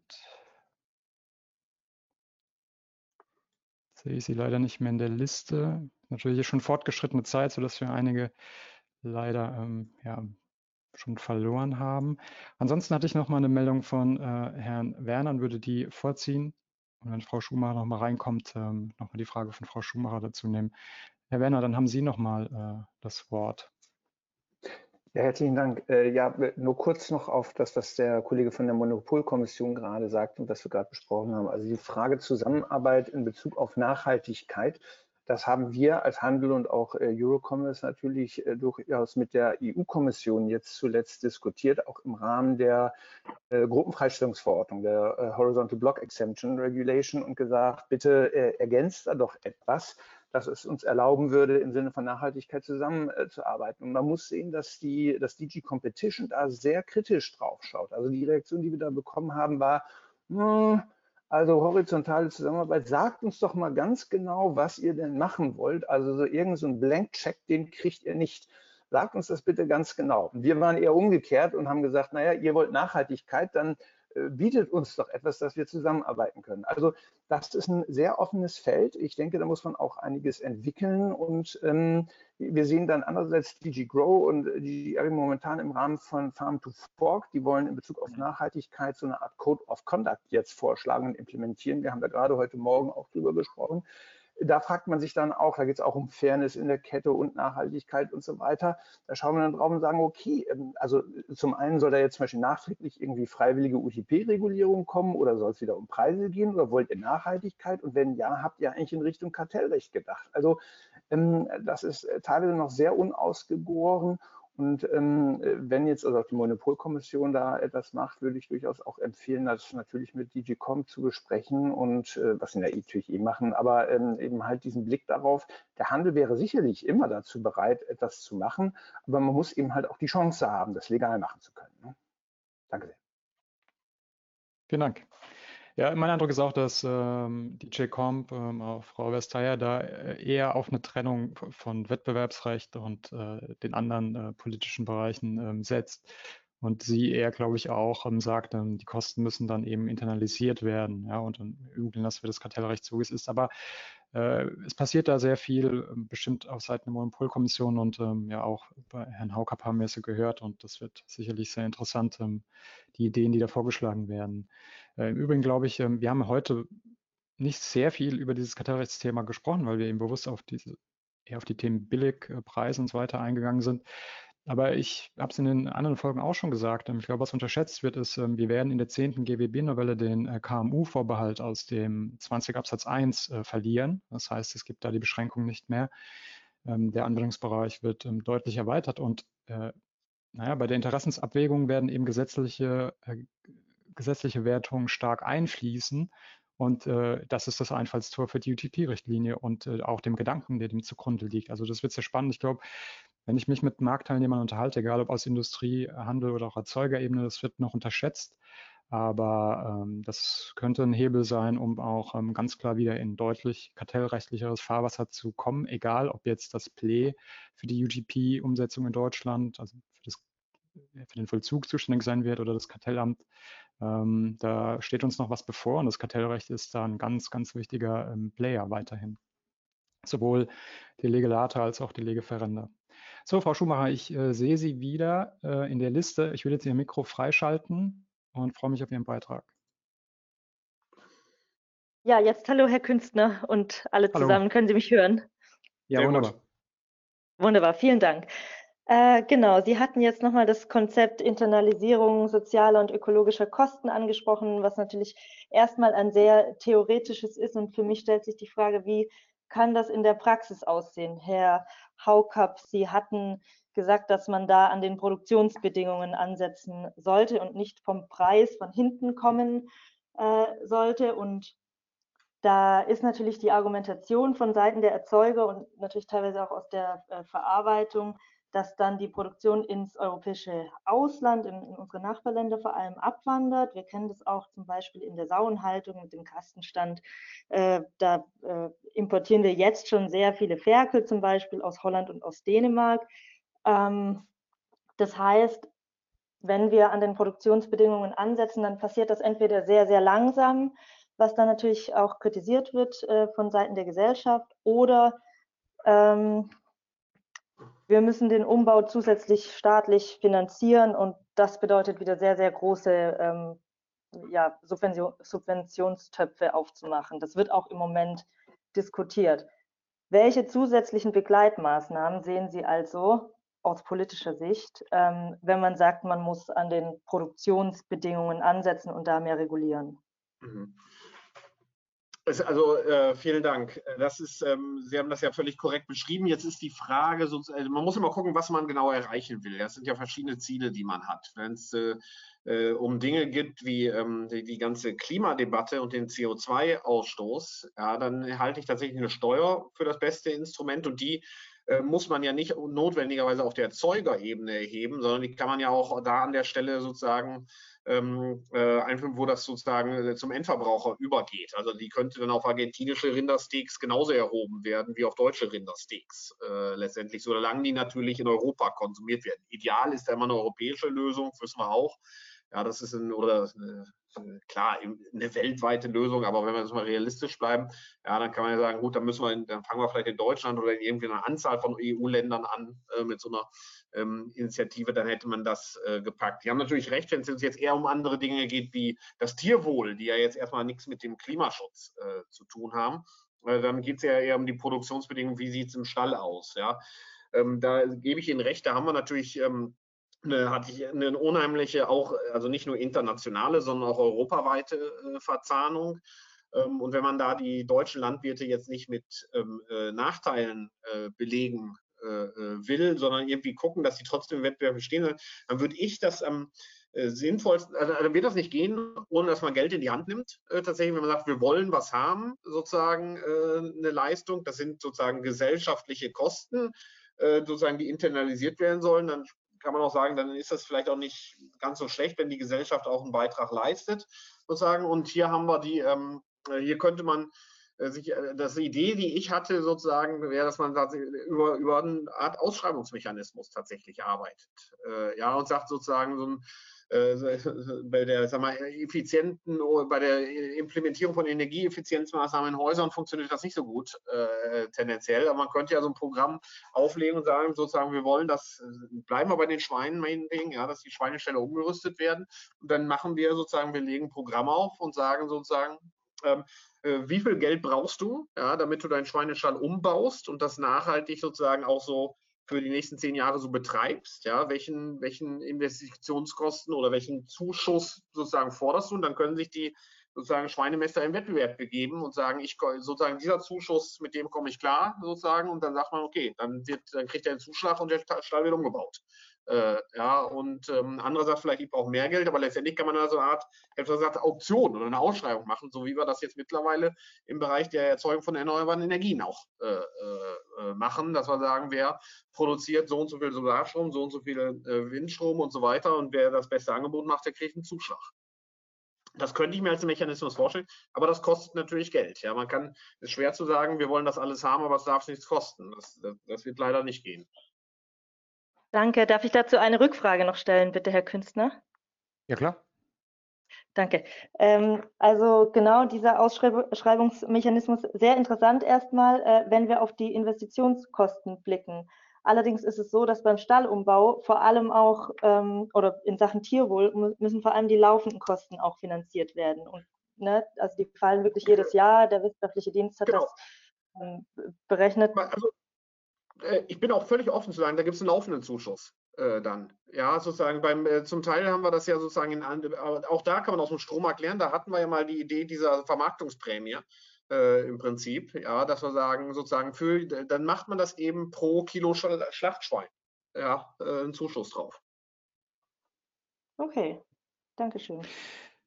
Vielleicht darf ich da jetzt ähm, aus rechtlicher Perspektive ähm, reingrätschen und vielleicht ich das Beihilfethema. Ähm, kein, ja, Beihilfe und auch das Binnenmarktthema. Also das, das große Problem. Ich finde es interessant, weil beim Preiswerbeverbot hört man sehr häufig, ja, da haben wir verfassungsrechtliche Bedenken, da haben wir binnenmarktrechtliche Bedenken, ob das so funktioniert.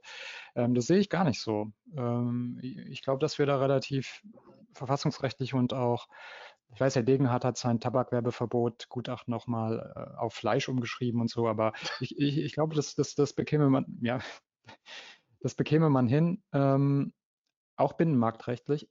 Aber wenn wir gerade über die äh, Internalisierung äh, sprechen der sozialen Kosten, der gesellschaftlichen Kosten, können wir das in Deutschland durchaus machen.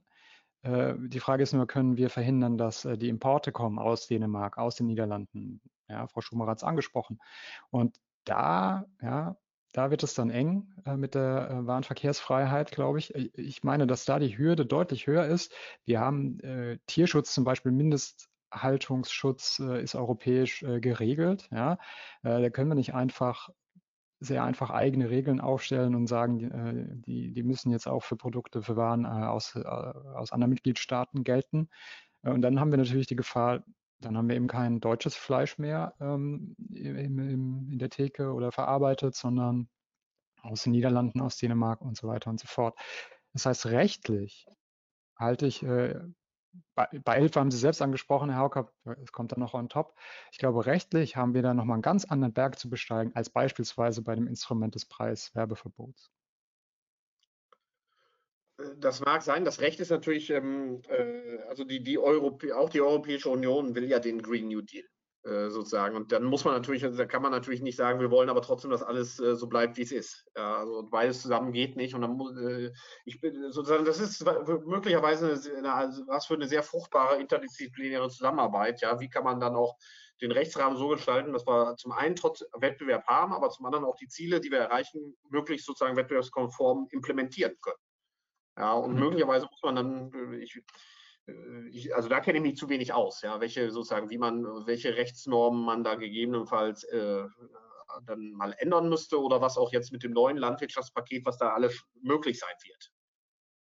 Ja,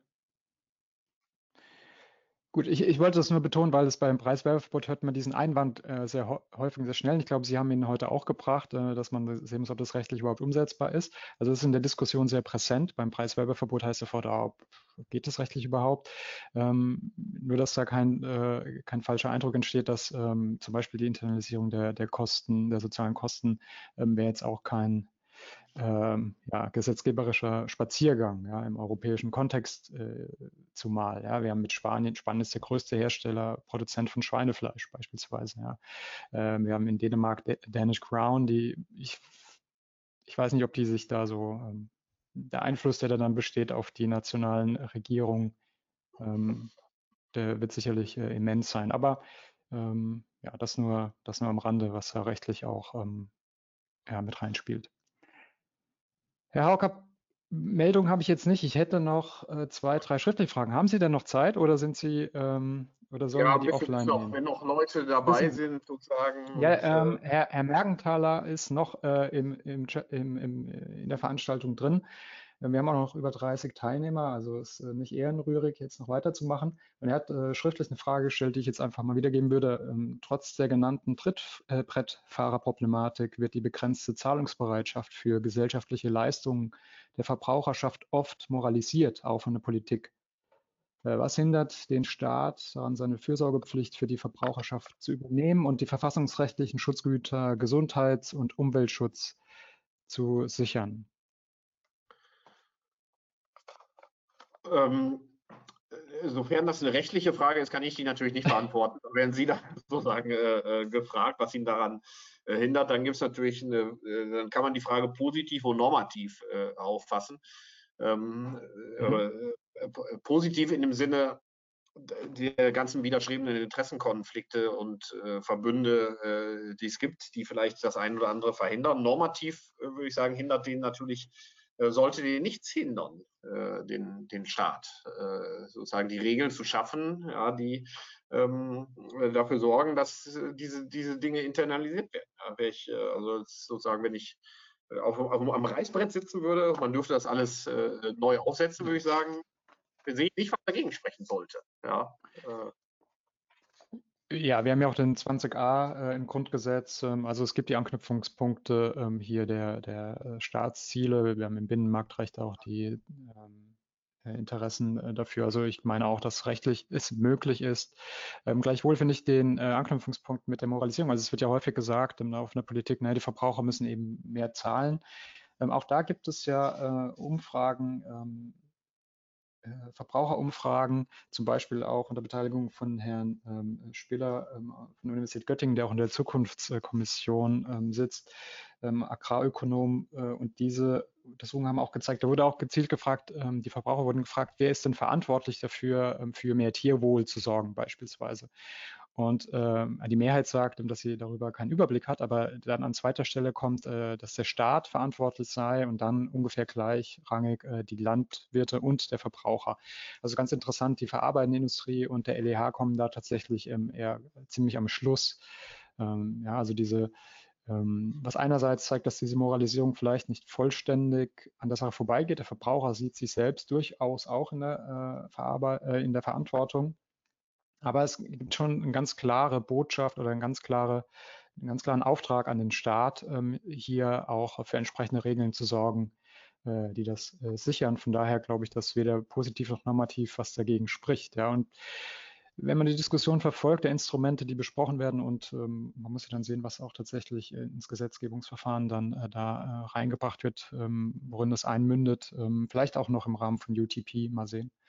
Ähm, dann kommen die Einschläge ja näher. Ja? Also ich glaube, wenn man die Diskussion, wenn man sich anschaut, wie die Diskussion vor drei Jahren war, vor zwei Jahren war und wie sie in den letzten sechs Monaten geführt wurde oder seit Anfang des Jahres auch, seit der Grünen Woche eigentlich, ähm, dann sind wir äh, einen ganzen Schritt vorangekommen, was letztendlich äh, dann Gegenstand der Gesetzgebung wird, äh, bleibt spannend.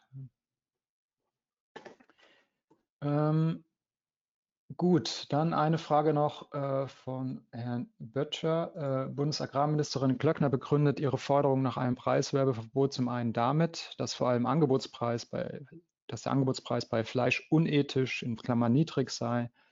Äh, das würde zum einen dazu führen, dass Verbraucher keine Wertschätzung für Lebensmittel entwickeln würden. Und zum anderen würde diese Preiskommunikation das niedrige Preisniveau bei Fleisch im LEH zeigen.